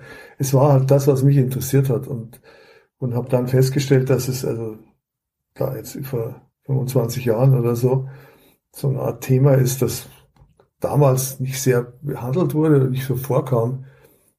Ähm, und ich habe halt dadurch, dass ich diese eine Figur erfunden habe, diesen Tabor Süden mit seinen Leuten, die auf der Vermisstenstelle arbeiten, habe ich mich, habe ich mich halt da auch sehr rein, rein bewegt in diese Welt und einige Kommissare kennengelernt, die sich in ihrem Alltag mit, mit vermissten Fällen beschäftigen und so weiter. Daraus sind dann auch Freundschaften entstanden im Laufe der Zeit. Das war immer sehr bewegend, weil, weil wenn jemand plötzlich weg ist, dann bricht ja meistens eine ganze Welt zusammen für die, die, die, die da sind. Und man stellt fest, wie wenig man weiß über den, der weg ist. Manchmal weiß man nicht mal die Augenfarbe. Und das, äh, dieses sozusagen, dieses Private, dieses sehr Persönliche, was bei diesen Fällen im Vordergrund steht, hat mich als Autor immer interessiert. Und, da passiert da nicht viel, ja. Also mit Action ist da nicht so. Das, das kam mir aber entgegen. Und auch das Meandernde Erzählen. Also das, dass das jetzt da nicht auf jeder Seite ein Cliffhanger ist und wahrscheinlich nicht einmal in der Mitte vom Buch. Überhaupt keiner. Und wenn der, wenn die verschwundene Person gefunden wird, ist auch noch nicht mal sicher, ob dieses Private und Persönliche bei den, bei den vermissten Geschichten mich als Autor immer, immer am meisten noch mehr interessiert hat, als eigentlich äh, die, die Mordgeschichten. Also in der Realität, äh, trotz, äh, trotz des Spektakuläreren einer, einer, eines Verbrechens, aber ich bin, ich, ähm, ich habe da einfach einen Zugang gefunden zu dieser, zu dieser Thematik und und ich habe natürlich inzwischen auch etliche Mordgeschichten geschrieben und, äh, und habe da auch dann immer das Persönliche gesucht. Also immer mehr diese, die, die, die Welt derer, die hinterblieben sind und, und äh, Welt der Opfer und nicht so sehr die, die Welt der Polizei. Also wir sind ja wir leben ja in so einer Zeit der Polizeibelobigungsromane und Belobigungsfilme und die Polizei ist so toll. Und ich glaube auch, dass das große Teile in der Polizei eine fantastische Arbeit machen. Also das ist wirklich äh, beeindruckend, was da, was da viele Abteilungen leisten für die Gesellschaft, für uns alle. Ähm, mhm. Trotzdem sollte man auch immer ein bisschen Distanz wahren und auch die anderen Dinge sehen, die passieren, wie wir ja wissen nicht erst seit NSU. Hm. Also. Aber ich glaube, Friedrich, wenn ich das sagen darf, dass du da auch wirklich einen Nerv getroffen hast, weil dieses äh, Vermisstsein, jemand vermissen, dass er auch im, im tieferen Sinne auch äh, doch auch so ein Symptom unserer Zeit ist, dass ähm, viele Menschen sehr viel vermissen, ohne sich dessen bewusst zu sein, unbedingt, ja und dass man dem vielleicht auch durch deine Figuren auch wieder ein Gesicht gibt und so dabei und äh, auch der, dem Leser das auch deswegen auch nahe geht, weil er auch spürt, was er selber eigentlich auch äh, vermisst. Ne? Also ich erlebe das auch an vielen Patienten auch dabei immer, es gibt ja diese alte Doktorfrage, ne, was fehlt dir? Ne? Das ist mhm. ja eine ganz eigentümliche Frage, weil fehlen. Ja, was ist das? Ja, das wird ja eigentlich ein Vakuum beschrieben, irgendwas, was, was nicht mehr da ist, ja, mit dabei, ja, als, als, als Grund für eine Erkrankung. Und äh, ich denke, das ist so ein bisschen dieses, was vermisse ich, was, was fehlt, ne, und was, äh, wonach muss ich suchen, ja. Und diese Fragen beschäftigen, denke ich, viele, viele Menschen, gerade in der heutigen Zeit und auch in deinen Krimis. Ich denke, das wird auch, äh, das wird immer mit, also das schwingt immer mit auch dabei. Das sind auch Fragen, die sich jeder stellt. Mhm. Mhm. Ja, ja. Ähm, das ist mir auch schon aufgefallen bei, der, bei, bei, bei, bei den Recherchen oder bei Gesprächen. Das, das, das Kuriose an, der, an dieser ganzen Thematik für mich ist, dass ich, glaube ich, in, in den allerersten Momenten, als ich mich damit beschäftigt habe, jetzt so als Autor, äh, das gar nicht das, das Urinteresse war, rauszufinden, warum jetzt jemand ähm, verschwindet, sondern ich bin, ähm, ich war da eigentlich ganz bei mir. Also die, die Anfänge waren komplett autobiografisch, weil meine größte Vorstellung äh, als Jugendlicher war zu verschwinden und unsichtbar zu sein. Und ich, ich wollte auch immer meinen Namen ändern und ich wollte, dass eigentlich niemand mich kennt. Das, da, da kann man jetzt ewig drüber reden, das führt zu nichts. Aber das war eigentlich äh, dieses, dieses Vermissungsthema, äh, hatte ich schon in meinen ersten Geschichten, als ich 16, 17 Jahre alt war. Und das kam dann immer wieder. Und ähm, das hat mich eigentlich dann auch, das hat mich sehr, sehr stark äh, unter, unter Strom gesetzt, dass ich da weiterarbeite, weil, äh, weil ich am Anfang einer Geschichte, am Anfang eines Romans immer auf der Seite des, des Verschwundenen war. Äh, und, und dann natürlich gemerkt habe, das geht natürlich nicht. Ja, also es gibt so viele Gründe wegzugehen, dann, das, da, da, da muss man sich danach, also muss ich mich distanzieren als Autor, aber, aber als, als Urquelle war es immer ganz schön, mich selbst dort zu sehen und zu sagen, Mensch, mhm. das wäre es gewesen. Endlich unsichtbar sein. Als so eine Art Versteckspiel auch und so dabei ja. und um sich die Reaktion auch der anderen auszumalen. Und, gar nicht, gar nicht. Ich hatte, das hatte ich gar nicht. Also das, das glaube ich nicht. Also das, ah. nein, ich, ich wollte einfach nichts zu tun haben mit den Leuten. Also okay, mit, ja. mit, der, mit der Familie und mit ja. dem Umfeld und mit nichts. Ich wollte, meine Vorstellung war, ich bin ja im Dorf aufgewachsen äh, und ich wollte in der Stadt im Hochhaus leben und äh, irgendwo im, im zwölften Stock und fertig. Also ich habe es jetzt nur bis zum ersten Stock geschafft, aber, aber, aber ich wohne immer noch allein. Ich bin auch über ein Zimmer nie hinausgekommen. Also, ich brauche halt nicht mehr. ähm, aber die, ja, das Thema war sehr autobiografisch am Anfang und dann hat, hat sich natürlich geöffnet. Interessant. Ja, haben wir das auch geklärt. Warum? Also warum wolltest du unsichtbar sein? Weil ich mich nicht verstanden fühlte und weil ich das Gefühl habe, ich kann nicht kommunizieren. Ich konnte nur, wenn ich geschrieben habe, und ich habe schon mit, mit 10, 11 Jahren angefangen, Texte zu schreiben und Gedichte und kleine Szenen. Nur beim Schreiben hatte ich den, den, das tiefe Gefühl, angeschlossen zu sein an die Welt, an, an, an das Draußen. Und in dem Moment, wo ich, wo ich äh, meine Eltern oder, oder ganz normale Leute, Nachbarn getroffen habe, da, da hatte ich immer den Eindruck, dass, dass die verstehen mich nicht. Und ich verstehe die auch nicht. Wir, wir sind Aliens. also wir, wir, wir passen einfach nicht zusammen. Das war so. Und deswegen wollte ich, habe ich mir gedacht, die, die beste Lösung wäre wegzugehen, aber ich habe es nicht hingekriegt. Ja, ich habe die Schule gemacht und alles immer ganz nett. Ich wollte, glaube das, die Strategie war, nicht auffallen. Also unsichtbar werden äh, in der Menge. Das, das, das so, äh, ich glaube, es gibt sogar eine Kurzgeschichte von, von Edgar Allan Poe, Mann in der Menge oder der irgendwas. Also äh, ich wollte, ich habe mir gedacht, wenn ich so, äh, wenn ich einfach da nur mitmache, dann bin ich total unauffällig. Da bin ich auf gewisse Weise unsichtbar und und sitze dann in meinem Zimmer und schreibe was und dann bin ich am Leben wenn ich schreibe. Mhm. Und sonst stelle ich halt was dar. So bin ich halt einer, der, der also halt auf einer Bühne ist und, und eine Rolle spielt.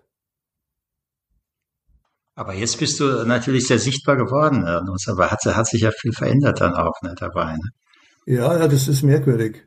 Ja, das ist merkwürdig, dass ich da auch äh, gelernt habe, damit umzugehen und dann auch Lesungen zu machen und und, und ich habe ja ein paar Jugendbücher geschrieben, da musste ich also wieder in, in Schulen lesen, was am Anfang für mich der, der blanke Horror war, eine Schule zu betreten.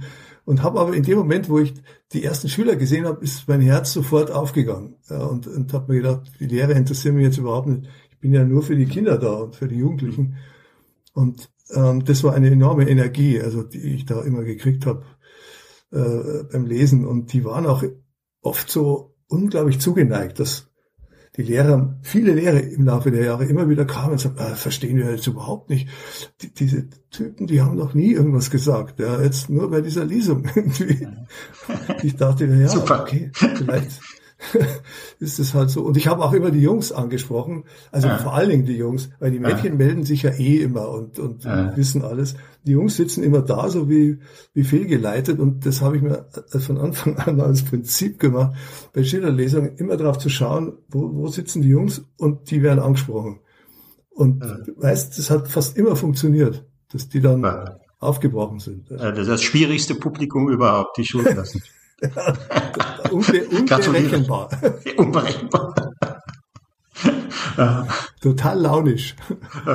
Dreh dich dann lieber, immer noch lieber Podcast als Fernsehstudio? Lieber Sprenger spricht als eine Talkshow? Ja, klar.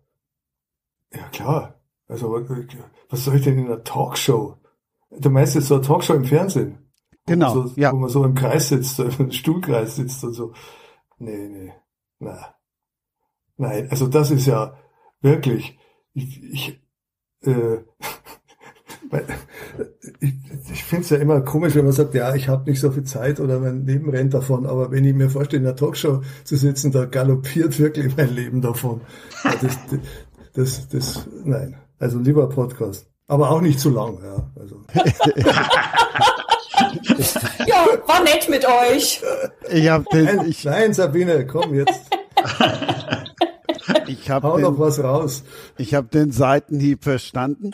Ich habe mir nur, ich habe mir nur überlegt, wenn du Johannes Wilkes, also den jetzt Johannes Wilkes, als du klein warst, kennengelernt hättest, wäre dann vielleicht vieles anders gelaufen.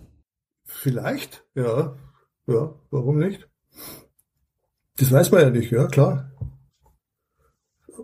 Vielleicht wäre es spannend gewesen. Das, das wäre aber schade, dann hätte ich dir vielleicht sozusagen die ganze Energie geraubt, so die du jetzt in wunderbarer Weise in deine Bücher gesteckt hast. Du, wer weiß, wo ich die sonst hingesteckt hätte, die Energie. Also für, Ja, vielleicht wäre aus mir was geworden. Irgendein, vielleicht ein richtiger Fußballer. nee, das nicht, aber ja, ja, Torwart. Aber Torwart, ja. also ich war immer nur Torwart. Also Ja, ich glaube, Ja, klar, du bist- sind Torwart. ja, ja, Individualisten, ja klar. Hm. Ja. Das dümmste Ja. Buch war immer der, der, die Angst des Torwarts beim Elfmeter von dem Handke. Das war das Dümmste. Weil die Angst hat immer nur der Schütze. Der Torwart hat überhaupt gar keine Angst. Ja, aber es geht darin, glaube ich, sowieso nicht richtig um Fußball. Ja. Ein bisschen, glaube ich, schon, aber auch nur so am Rand. Ja, es ist a- auf jeden Fall äh, äh, ein guter Titel. Ja, super Titel. Leider schon vergeben, schade. Wir haben ja gerade über Vermisste gesprochen. Und ich habe auch gesagt, es gibt ja noch was, was dich vielleicht angesprochen hat, eben das Gehörlose, weil der neue Roman, der aktuelle, der gerade auf dem Markt ist von dir, Friedrich, der geht ja auch darum. Und der Titel, der ist auch grandios, Bullauge. Bullauge. Ja, so Ich heißt der Roman. Blätter doch einmal mit uns und denen, die uns zuhören, die 264 Seiten durch. Naja, ganz kurz. Bullauge ist die Geschichte eines Streifenpolizisten, der äh, bei einer Demonstration, einer politischen Demonstration äh, äh, am Auge verletzt wird und äh, dann ähm, das Auge ist nicht mehr zu retten. Also er verliert sein Auge, der Sehnerv ist durchtrennt und man kann nichts mehr machen. Ähm, der, der Täter oder die Täterin äh, äh, wird erstmal nicht gefunden, weil es waren zu viele Leute, die selbst die, die, die Helmkameras der, der Polizisten konnten es nicht zuordnen. Ähm, dieser Mann, er heißt Kai Oleander, äh, kommt ziemlich schnell aus dem Krankenhaus wieder raus, hat jetzt eben ein Auge weniger, Augenklappe und geht mit sich so um, als wäre fast nichts passiert. Er ist natürlich krankgeschrieben, er ist nicht äh, im Dienst im Moment und ähm, er lebt so vor sich hin und merkt gar nicht, wie, wie versehrt er ist. Nicht nur physisch, sondern in der Seele, im Kopf. Er ist, ähm, er ist gar nicht mehr richtig anwesend, redet sich aber ein, dass, dass er unglaublich gut zurechtkommt. Und äh, beschließt dann plötzlich doch nochmal in die Akten zu schauen, in die Aufnahmen und äh, stößt auf eine Frau, die auf der Demo war mit, mit einem Mann zusammen und ähm, in seinem Kopf entsteht diese Vorstellung, dass diese Frau etwas mit diesem Angriff zu tun hat und er sucht sie auf. Er hat die Adresse, weil sie wurde von der Polizei vernommen. Und zwischen den beiden, diesem Kai Oleander und der Frau, Silvia Glaser heißt die, äh, entsteht eine Art äh, unheimliche Beziehung, in der sich herausstellt, dass auch sie eine Versehrtheit mit sich herumträgt und er glaubt, er ist hin und her gerissen zwischen der Vorstellung, dass sie tatsächlich die, die Täterin ist, diejenige, die die Flasche geschmissen hat und ihn so verletzt hat und dass es gar nicht sein kann, dass sie die Täterin ist. Und ähm, sie geraten über sie in eine bestimmte Welt, in rechte Kreise in der Stadt und ähm, hören, dass wohl ein größerer Anschlag geplant ist und äh, die beiden schließen sich zusammen und überlegen, wie sie diesen Anschlag verhindern können. Ja, der Roman ist in der, aus der, aus der, in der Ich-Perspektive geschrieben, aus der Sicht des, des Polizisten. Und es sind ziemlich groteske Momente drin. Einfach dadurch, dass der Typ sich völlig falsch einschätzt. Oft sind zwei Teile. Der zweite Teil ist dann, findet dann durchaus Handlung statt. Der erste Teil ist sehr stark von Reflexionen geprägt. Bullauge, ja, hat natürlich mehrere Assoziationen, äh, die auch ein bisschen vorkommen in dem, in dem Roman. So schaut's aus. Ja, wenn ein Polizist ein Auge verliert, dann ist klar, dass bei Bullauge das die erste Assoziation natürlich ist, dass ein EN fehlt. Also nicht nur das Auge, sondern auch das EN. Ja, merkwürdig ist auch, dass er zumindest früher mit seinen, mit seinen Kollegen sehr viel Dart gespielt hat. Und der rote Punkt in der Mitte heißt Bullseye. Ähm, das ist sehr schön, dass das so ist, weil ich das nicht wusste, als ich den Roman angefangen habe zu schreiben. Äh, ich wusste schon, dass der Dart spielt, aber ich wusste nicht, dass das rote Ding Bullseye heißt. Sowas passiert manchmal beim Schreiben, das ist sehr schön. Kosmisch gilt auch für den Podcast. Da passieren auch manchmal Dinge, die, die kosmisch sind, die ich vorher jetzt auch nicht auf dem Zettel hatte. Also zum Beispiel ähm, eben die Parallele mit der, mit der Gehörlosigkeit. Das kannst du ja auch nicht auf dem Zettel haben. Er kommt darauf an, wie groß der Zettel ist. Ja, der ist schon groß. Sabine klingt nach klassischem Ani. Klammer auf, ich sage, es ist ja, ist das ein Kompliment für dich, wenn ich sage, es ist ein klassischer Ani? Ich kann das nicht beurteilen. Ich weiß nicht, was der klassischer Ani ist. Also ich bin der klassische Ani, also ich selber. Aber was, ob jetzt Bücher, weiß ich, also kann ich nicht beurteilen. Wenn ich klassisch durch typisch ersetze? Da kann ich genauso wenig beurteilen. Das ist ja bloß ein anderes Wort. Okay. Es Aber so, vielleicht findest du noch ein paar Wörter. Es ist ein wunderbares Buch und du legst es einfach nicht weg. Er ist auch gut, weil es nicht so lang ist. Gell, Sabine? ja, doch, bei mir braucht man da ein bisschen mehr Stehvermögen. Ja, genau. Bis man an der, auf der Zielgeraden ist. Ja. Nein, ich, ich habe auch schon längere Sachen geschrieben, und, aber bei mir ist es so, tatsächlich äh, war eigentlich, glaube ich, bisher immer so, dass ich vorher weiß, wie lang es ungefähr wird. Also ungefähr. Ja. Also ob das jetzt 250 oder 400 oder 300, das weiß ich ungefähr. Und das ist für mich eine sehr beruhigende Sache, weil ich mich dann doch ein bisschen diszipliniere vielleicht und ähm, einfach so dramaturgisch, weil ich mache ja vorher keine großen Pläne, also äh, wie das Ganze ablaufen soll. Ich, ich, ich schreibe ein Exposé und dann, um den Verleger ein bisschen zu beeindrucken und meinen Lektor, und damit die sagen, ja, mach mal. Aber ein richtiges Konzept ist das eigentlich nicht. Das heißt, das, wie ausführlich ist denn dieses Exposé? Nein, das ist so ja, zwischen drei und fünf Seiten. Ja, da passt ja schon ein bisschen was drauf, so ja, an, ja, an Ablauf, ja, an Plot. Ja, ja, ja, ja, da, ja, ja, das ist immer ganz toll. Da, da steht immer so ein Plot drauf, der dann meistens überhaupt nicht so also eingelöst wird, aber zum Teil, also von der Ausgangslage her und so und sozusagen von der Gesamtsituation ist es dann äh, so, aber ich mache halt ganz viele Studien mit den Figuren und mit ja mit dem Umfeld halt so, ja. also sozusagen die ganzen Backstories und sowas, aber so plotmäßig, da lasse ich mich total treiben. Das, das kann ich nicht leiden, wenn ich schon weiß, dass dann da und da muss das und das passieren. Also ich weiß, dass es so Autoren gibt und die, die schreiben auch tolle Bücher und das ist auch ich glaube, es ist eine Mentalitätsgeschichte. Ja. Mir liegt's halt nicht.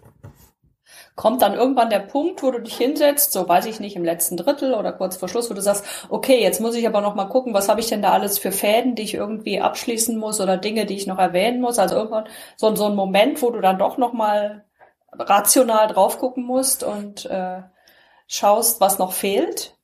Ja, das kommt vor, aber es ist eigentlich nicht so schlimm. Also ich Äh, ich merke mir das schon. Ich mache mir halt Notizen beim Schreiben, was der Typ da schreibt und, äh, und äh, damit ich ein paar Sachen im, im Blick behalte. Deswegen versuche ich auch immer die erste Fassung möglichst zügig zu schreiben. Ja, also so drei, vier Monate. Mhm. So richtig feuermäßig, weil ich schreibe es ja eh um dann. Aber dann habe ich schon mal, dann habe ich schon mal was da und mit dem kann ich dann arbeiten. Und überarbeitest du noch sehr stark? Verändern sich da noch sehr viele inhaltliche Dinge? Ja, ja, weniger an den Figuren und so, äh, aber so inhaltlich schon und vor allen Dingen, und das ist das, das, ist, das ist also seit Jahren eigentlich ein Phänomen, äh, äh, sprachlich, stilistisch.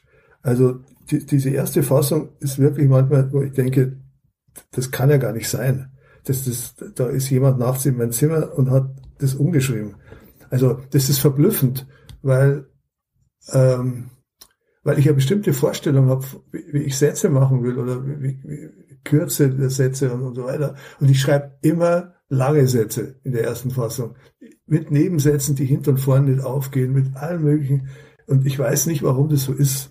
Und ich habe jetzt schon, äh, äh wie hat Christian gesagt, äh, hunderte Bücher geschrieben, ja, und es ist immer noch, es ist immer noch der, das gleiche Phänomen. Also die erste Fassung ist, ist, ist äh, einfach kurios. Also stilistisch, äh, sprachlich, rhythmisch auch, äh, da, da, da geht viel noch, da ist viel zu tun bis zur vierten Fassung oder so. Aber du solltest die erste Fassung unbedingt aufbewahren, Friedrich. Ich mhm. denke, das ist Stoff für viele Literaturwissenschaftler später, Ganz das mal zu analysieren, wie man, ja. wie du von der ersten Fassung auf die letzte Fassung gekommen bist. Okay. Gott sei Dank liebe ich das immer. Steckt so manche Doktorarbeit drin, ja. Ja, ja. Ich habe sämtliche Drehbücher mitgezählt. Ja, und?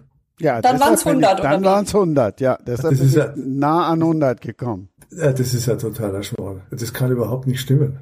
Ich kann aber auch nicht so richtig gut zählen. Ah, okay. Ja, ich auch nicht. okay.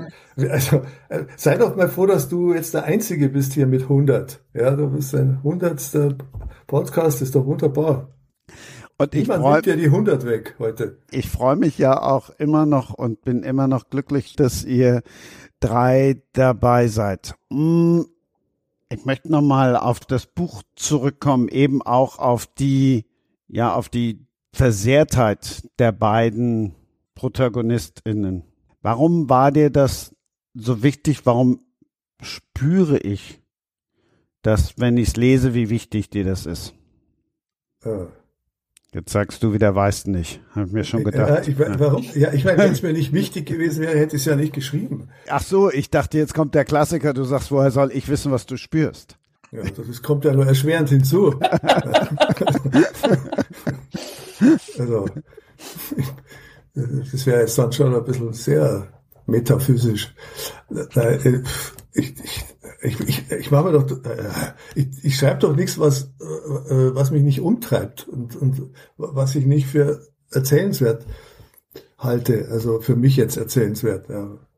Also ich bin ja, ich, ich, ich, ich sehe diese Figur vor mir, ich, ich, ich erkenne deren Konflikt und deren Not und, und ja, deren Zustand so insgesamt und dann, dann reizt mich das. Dann überlege ich mir, äh, wie, wie ich das für mich am besten lösen kann. Ich meine, es ist ja auch kein Zufall, dass das in der Ich-Form geschrieben ist. Ich hätte das ja auch auktorial erzählen können, der Perspektive jeweils des, des Polizisten und dieser, dieser äh, Frau, die, die, der da begegnet, ehemalige Apothekerin.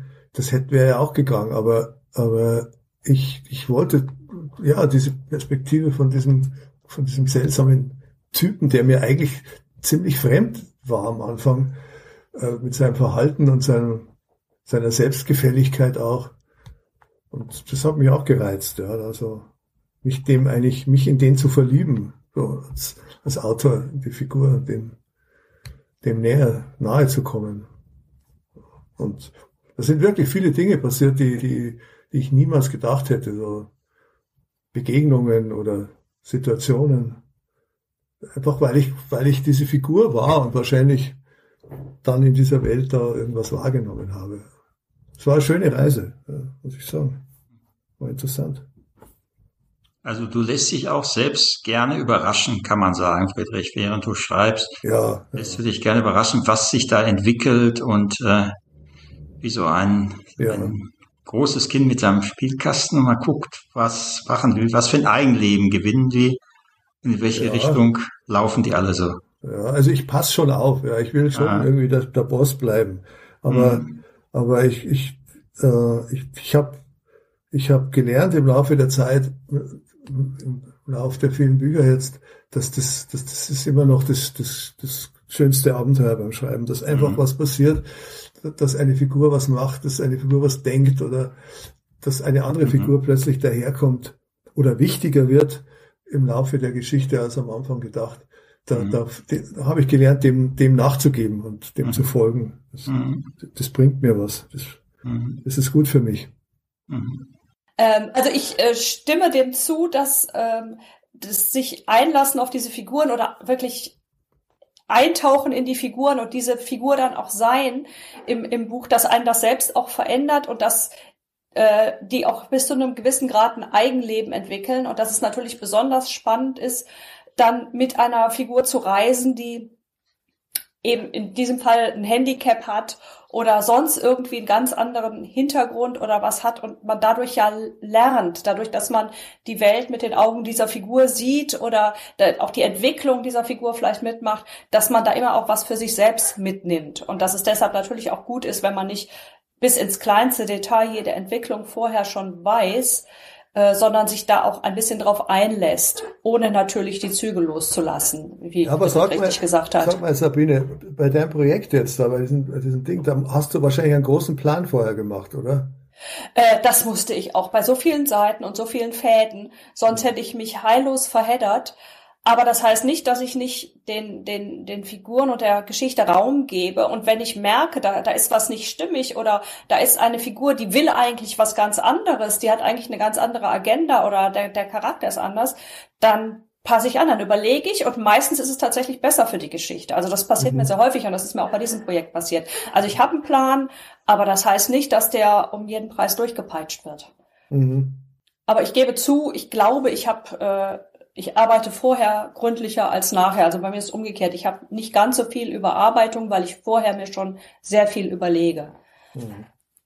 Aber immer mit der Option, wenn meine Figuren sagen, hallo, so bin ich gar nicht oder hallo, das würde ich niemals so tun, dann sage ich, oh ja, stimmt und dann passe ich das natürlich an und mhm. freue mich darüber, dass äh, das ja auch, das ist ja auch ein Beweis dafür, dass, dass die Figuren bis zu einem gewissen Grad leben, dass ich, dass ich diese, es klingt jetzt esoterisch, aber ich sage, diese ja. Botschaften empfange, ne, dass sie, ne, dass ich da mitbekomme, okay, da, da, da, da habe ich mir was ausgedacht für die Figur, weil es vielleicht zum Plot passt, weil ich es vielleicht gerne als Plotpoint hätte, als Wendung, aber es ist nicht stimmig. Und dann äh, schaue ich genau hin und passe es entsprechend an, überarbeite es. Mhm, mh. Zählen Hörbücher mit bei 100? Willst mit, du überhaupt zählen? Das ist ja nicht zu fassen. ja, das hat mich nicht losgelassen. Die holen wir jetzt, ich holen wir jetzt kleine Bier. Ich habe jetzt gerade, ich habe jetzt gerade nochmal nachgezählt. Nein, das ist natürlich, du kommst natürlich schnell auf 100, wenn du ähm, ein Hörbuch hast, wenn du eine Verfilmung hast und wenn du das Buch hast. Vielleicht noch ein paar Übersetzungen. Ja, ja, das wäre auch kann noch, kann noch ein paar Übersetzungen anbieten. Ja, aber das, äh, musst, du musst auch aufpassen, Friedrich, dass du die 100 jetzt nicht übersteigst, dann ist ja, der mit seinem ganzen Konzept wieder irgendwo wieder. Ja, ja, ja, ja. ja. Da, da, da, hat er recht. Könnt's jetzt ganz platt machen. Ich wollte doch nur auf die Mütze kriegen. Der ist mir jetzt aber wirklich zu platt. Wir sind ja in der Vorweihnachtszeit. Während der Podcast ausgestrahlt wird, machen wir euch jetzt einmal eine ganz lange Nase Sabine, wo bist du noch gleich dann? In Vietnam. Ich bin dann in, äh, ich reise einmal durch Vietnam runter, dann Kambodscha und am Ende Thailand und irgendwann im Februar komme ich zurück und dann ist der Winter hoffentlich schon fast vorbei. Zwei Monate? Ja, zweieinhalb. Aber kein Urlaub, ich reise und ich arbeite dabei. Also, das ist ja, man hat ja als Schriftstellerin das Glück, dass man überall arbeiten kann. Und gleichzeitig ist es natürlich auch ein Fluch, weil man dann auch überall arbeitet. Also mir zumindest geht es so. Ich äh, kann das nicht länger loslassen. Also so richtigen Urlaub habe ich, glaube ich, schon ziemlich lange nicht mehr gemacht. Aber dafür kann ich mir halt schöne Arbeitsplätze suchen. Und das alles von der Steuer absetzen. Hüstel, Hüstel. Also ich reise ganz oft dahin, wo meine Bücher spielen. Ja. Und seit ähm, ein paar Wochen ist meine neue Website online und da ist ein Reiseblog mit drauf. Also ich habe jetzt, ich ähm, habe so ein bisschen als als Schriftsteller Identität die reisende Schriftstellerin und da sind auch meine ganzen Reisen drauf und von daher ist das natürlich ist das jetzt Teil meines Berufs auch diese Reisereportagen zu schreiben, diese Ad-Blog-Artikel von meinen Reisen. Und von daher passt das wunderbar zusammen. Ich reise dahin, wo meine Bücher spielen, schreibe über das Reisen und schreibe meine Bücher. Und Reisen, das war doch jetzt mal eine schicke Überleitung. Johannes, damit bist du doch gepackt. Reisen spricht mich sehr an, ja. Äh, allerdings habe ich meine Reisen, die ich mache, über die ich einige Bücher gemacht habe, die waren eigentlich immer so günstig, dass es steuermäßig sich gar nicht so groß rentiert hat. Weil ich, Ärgerlich. ärgerlich. Ja, weil ich äh, meist dann im, im, im Rad immer unterwegs bin. Rad, Radreisen gerne, sehr gerne mache. Und äh, naja, was kannst du da absetzen? Weiß ich nicht, Kilometer Pauschale fürs Rad, das ist natürlich lächerlich, ne? Kommt nicht viel was zusammen. Ne? Wo übernachtest du denn, wenn du mit dem Rad reist? Ja, das sind meist auch so ganz einfache Häuser, was gerade so am Wegesrand liegt. Ähm, nee, aber ja, Christian hat schon völlig recht. Ja, ich habe da so, so ein paar so Flussreisebücher auch so geschrieben, neben den Krimis. Und also Isar lang oder äh, auch da Spree, Havel, solche Sachen. Und vor allen Dingen mein Lieblingsfluss, also auch die Emscher kennt man nicht so sehr, wahrscheinlich in Düsseldorf auch nicht. Aber die Emscher ist ein sehr, sehr interessanter Fluss und den ist immer der Fluss meiner Kindheit und den bin ich als alter BVB-Fan mit einem Freund, der Schalke-Fan ist, den sind wir zusammen abgeradelt, mal die Emscher. Das war also hochinteressant, weil das Ruhrgebiet müsste eigentlich nicht Ruhrgebiet heißen, sondern Emscher-Gebiet, weil die Emscher fließt mittendurch, Dortmund, Gelsenkirchen und so, Herne. Und ähm, ja, das war eine einzige Kloake, die hat man wieder rausgeholt, so ein bisschen. Ich wusste als Dortmunder nie genau, wo eigentlich die Emscher lang geht, weil man hat da so Betonplatten drüber gelegt, die hat so gestunken, da konnte man keinem zumuten. Hat man sie wieder rausgeholt und dann. gleich die Ruhe. ungefähr. da, da, da. Und äh, ja, das war so mit die abenteuerlichste Radreise, die ich gemacht habe. Aber ja, also Reisen, das ist für mich ähm, was ganz Wichtiges, mich aufs Rad schwingen und unterwegs sein. Und äh, so entsteht auch mal hin und wieder das eine oder andere Reisebuch. Ja, mit so, was mir also begegnet dabei. Das ist also kein klassischer äh, Reiseführer, sondern das sind so Begegnungen auf der Strecke mit so ein bisschen Hintergrund zu dem, was man da so sieht oder sehen könnte, ja, wenn das Wetter passt oder die Tageszeit passt. Und ähm, ja, das ist, da hast du recht. Und das mit der Mütze, das ist natürlich klar, Christian. Die Anspielung, ja, ja, das ist jetzt der, der Kommissar, auf den du natürlich anspielst, Kommissar ja, Mütze. Bevor wir auf den Kommissar kommen, mhm. ein paar Takte zu meiner Lieblingsreise, die ich bei dir entdeckt habe. Ja. Weil der Titel schon so schön ist. Der Aldi-Äquator. ja, ja. Ist das Aldi ja. Nord und Aldi Süd oder was ist das, der Aldi-Äquator? Ja, ja, genau. Der Gedanke ist äh, mit Freunden entstanden mal, es ist äh, die, die letzte real existierende Grenze in Deutschland ne, seit dem Fall der Mauer ist ja äh, die Grenze zwischen Aldi Nord und Aldi Süd. Ne? Also äh, Deutschland teilt sich das ja so auf. Ne? Das heißt, die beiden Aldi-Brüder haben das ja mal so äh, ausgekartelt.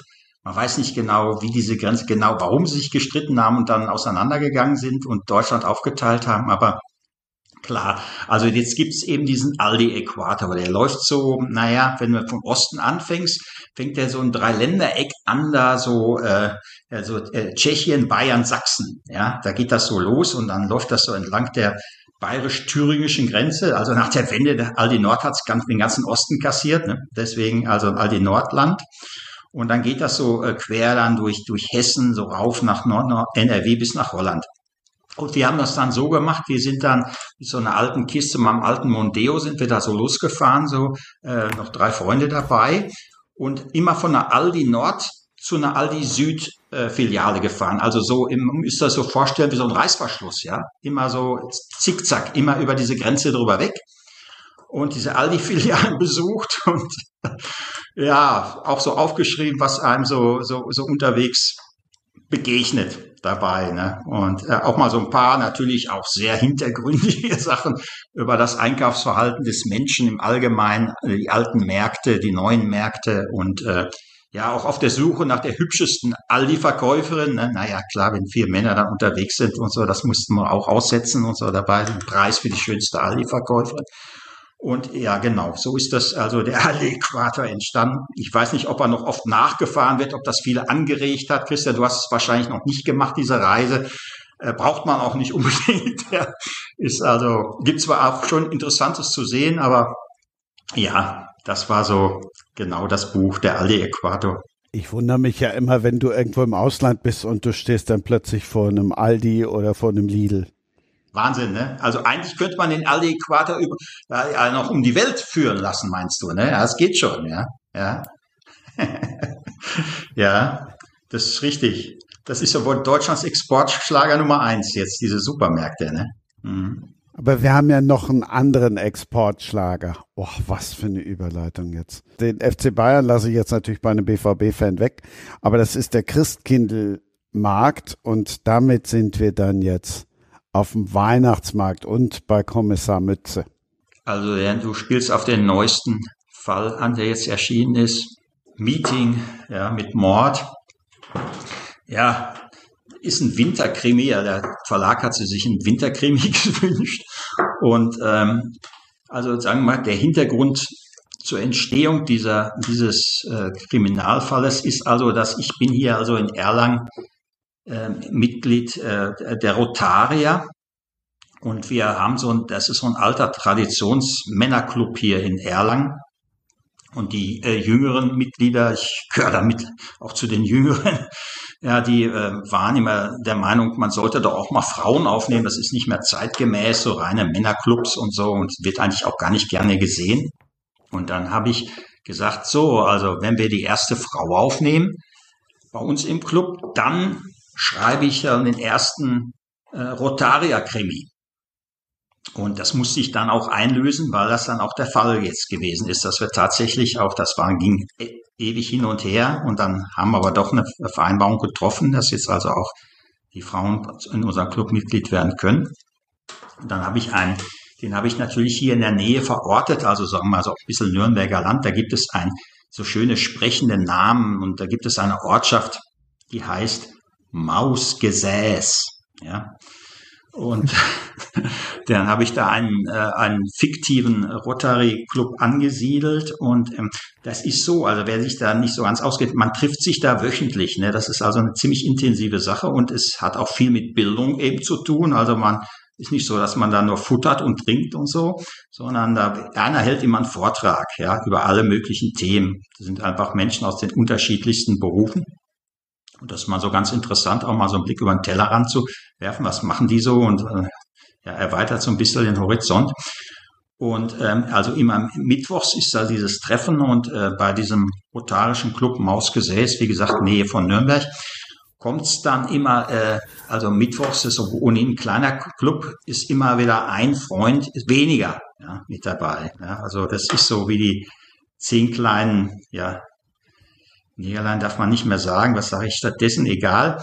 Ähm, also das wird immer, wird immer, einer, einer kommt ums Leben unter dubiosen äh, Umständen. Man weiß nicht genau, ist das ein Verbrechen, sind das, äh, ist das eine Verkettung unglücklicher Umstände. Ja, auf jeden Fall geht dann so langsam die Angst um, wenn die sich dann so treffen, ja, wer wird vielleicht der Nächste sein bei der ganzen Geschichte.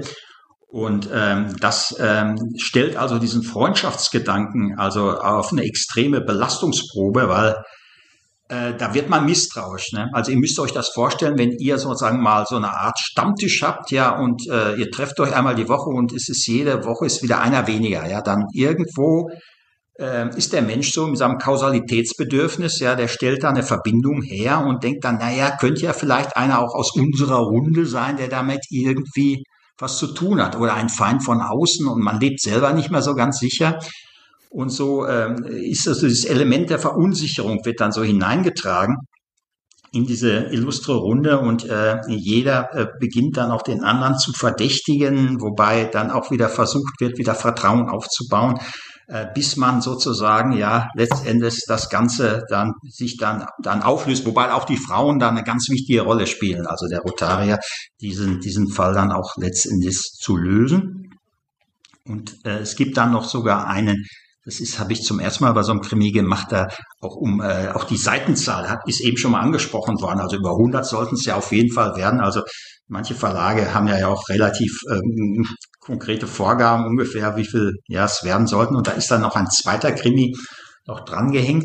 Einer dieser rotarischen Freunde äh, wacht, er wacht im Krankenhaus äh, und stellt fest, er ist in so diesem Lockdown-Syndrom. Ne? Das ist ja diese schlimme Form der eigentlich so Ganzkörperlähmung. Man kann eigentlich gar nichts mehr machen, also nichts mehr bewegen, also überhaupt nichts mehr. Und auch ähm, und die, das wird dann fehl äh, dass der, dass da also eine Hirnblutung vorliegt, die jetzt, dass der eigentlich schon klinisch tot ist, aber der kriegt eigentlich alles mit, was um ihn passiert und ähm, kriegt dann auch mit seine Frau kommt dann tritt auch ans an sein Bett und er erfährt dann über seine Frau, über die Reaktion seiner Frau einiges über seine Ehe, was er vorher nicht wusste. Und das macht ihn sehr nervös und macht ihn nicht gerade glücklich in diesem Zustand. Und ähm, stellt dann auch fest, dass äh, sein bester Freund, der sich eigentlich um ihn kümmern soll als Oberarzt, dass der also auch in dieser Sache irgendwie mit drin hängt und äh, sein Zustand eben äh, nicht auf natürliche Weise herbeigeführt wurde. Und ähm, er merkt dann plötzlich, dass er dann seinen großen C noch bewegen kann, dass er, da kommt die kleine die Kraft wieder rein in seinen großen C. Das ist so das einzige Mittel, mit dem er äh, korrespondieren kann mit der Welt, mit der Umwelt. Jetzt muss er bloß an den Richtigen kommen, der dann sozusagen das entdeckt, dass er, dass da noch Leben in ihm ist und dass er mit diesem C also äh, auf sich aufmerksam machen kann und auch auf die Dinge, die er beobachtet hat bei den Gesprächen, die an seinem Bett geführt wurden. Dann spielt eine Krankenschwester eine ganz wichtige Rolle, die dann auch tatsächlich das entdeckt, aber äh, das wird jetzt natürlich nicht verraten, äh, inwieweit jetzt sozusagen ihm das vielleicht noch eine Hilfe sein kann. Also das ist sozusagen noch ein zweiter Krimi, so eine Zugabe, die sich dann anschließt an dieses Meeting mit Mord, an die eigentliche Rotaria-Geschichte. Das ist mal so grob erzählt, so der, die Geschichte der Plot.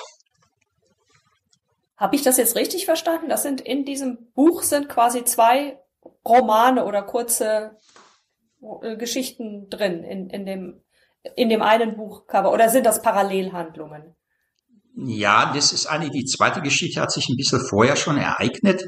Ähm, es spielt ein, ein Hund spielt eine wichtige Rolle und das ist, äh, die heißt Ringo, also klar nach dem berühmten Schlagzeuger der Beatles. Und dieser Ringo, der kommt in der ersten, in der längeren Geschichte auch schon vor. Und ähm, äh, aber es wird immer schon angedeutet, dass es da mal einen rotarischen Freund gab, der dem dieser Ringo gehörte, dieser Hund. Und diese Geschichte ist dann sozusagen der, der, der, der zweite Teil. Das ist sozusagen eine Geschichte in der Geschichte, die so ausgekoppelt ist.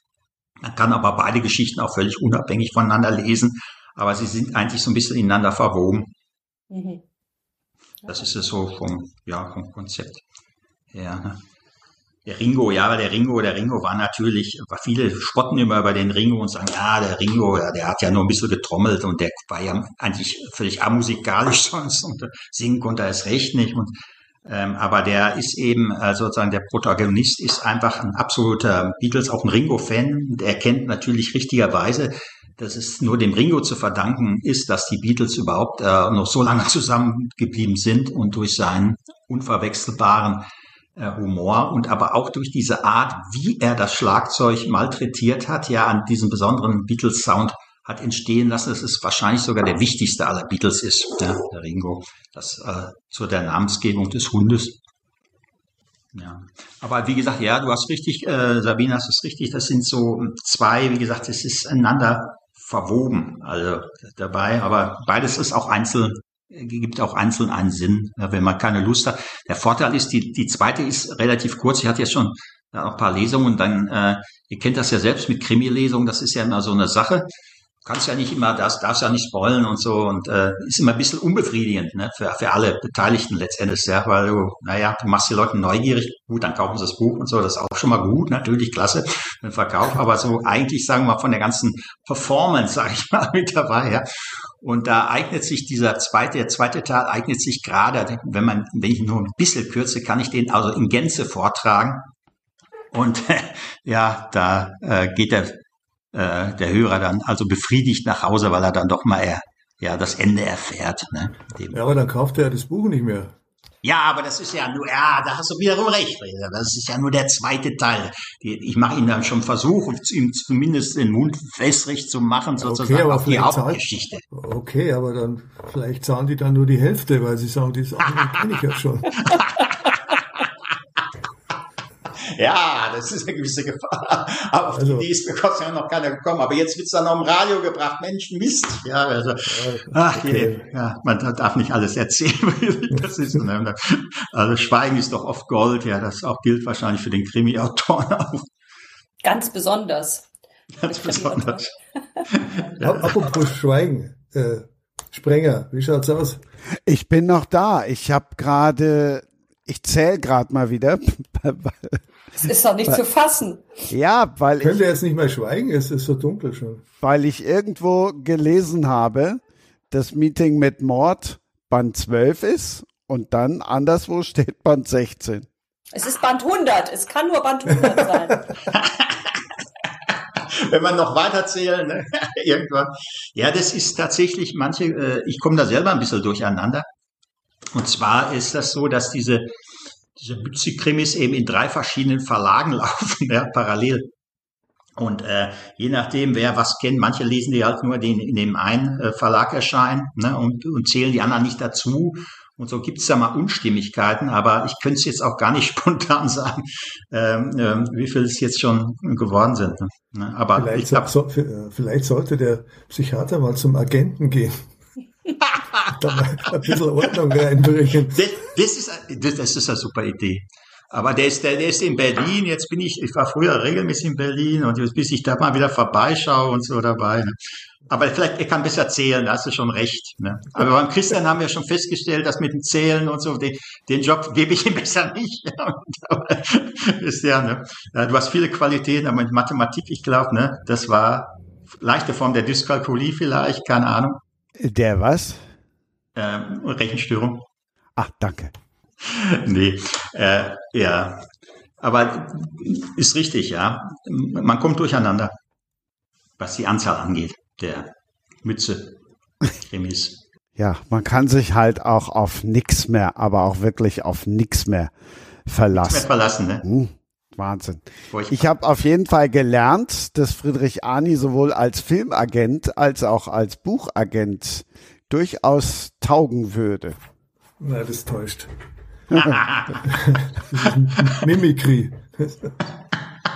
einmal mehr eine tolle Runde und ich bin einmal mehr happy, dass ich tatsächlich die 100 geschafft habe. Ja. Sollen wir noch ein Liedchen singen, noch ein Geburtstagsständchen? Nein, ihr müsst jetzt kein, müsst jetzt wirklich kein, kein Liedchen singen, äh, sinken. Singen, siehst du so, ihr müsst jetzt kein Lied singen, darauf wollte ich nicht hinaus. Nein. Ähm, wirklich nochmal ein großes Dankeschön an euch, stellvertretend auch an alle, ähm, dass ihr euch die Zeit nehmt, dass ihr dabei seid und ich sag's immer wieder, ich hoffe, dass auch dann tatsächlich nicht nur, dass es viele hören, sondern dass auch viele eure Bücher lesen. Danke in die Runde. Wir haben viel gelernt, auch in Sachen Psychologie und in Sachen Zählen. Johannes Wilkes, danke. Sehr gerne. Danke an dich, Christian, und auch an, an euch, ja, an die ganze Runde. War, war für mich auch sehr erhellend. Ja, ich bedanke mich auch. Ich fand es total spannend habe auch vieles Interessante gelernt und auch, was man lieber nicht zählen sollte. Und äh, ja, war, war lustig, war interessant. Ich bedanke mich auch. Also vielen Dank, Sabine und Johannes. Es war, war sehr aufschlussreich, sehr interessant. Also das ist ja nicht immer so, wenn man mit Autoren zusammensitzt, dass man da zwei Stunden durchhält. Äh, her herzlichen Dank. Für mich war es einfach eine tolle Sache, tolles Format. Und lieber Christian, also auf die nächsten 100 und viel Glück weiterhin. Gell? Ciao. Dankeschön. Tschüss. Das war Sprenger spricht. Autor Insights.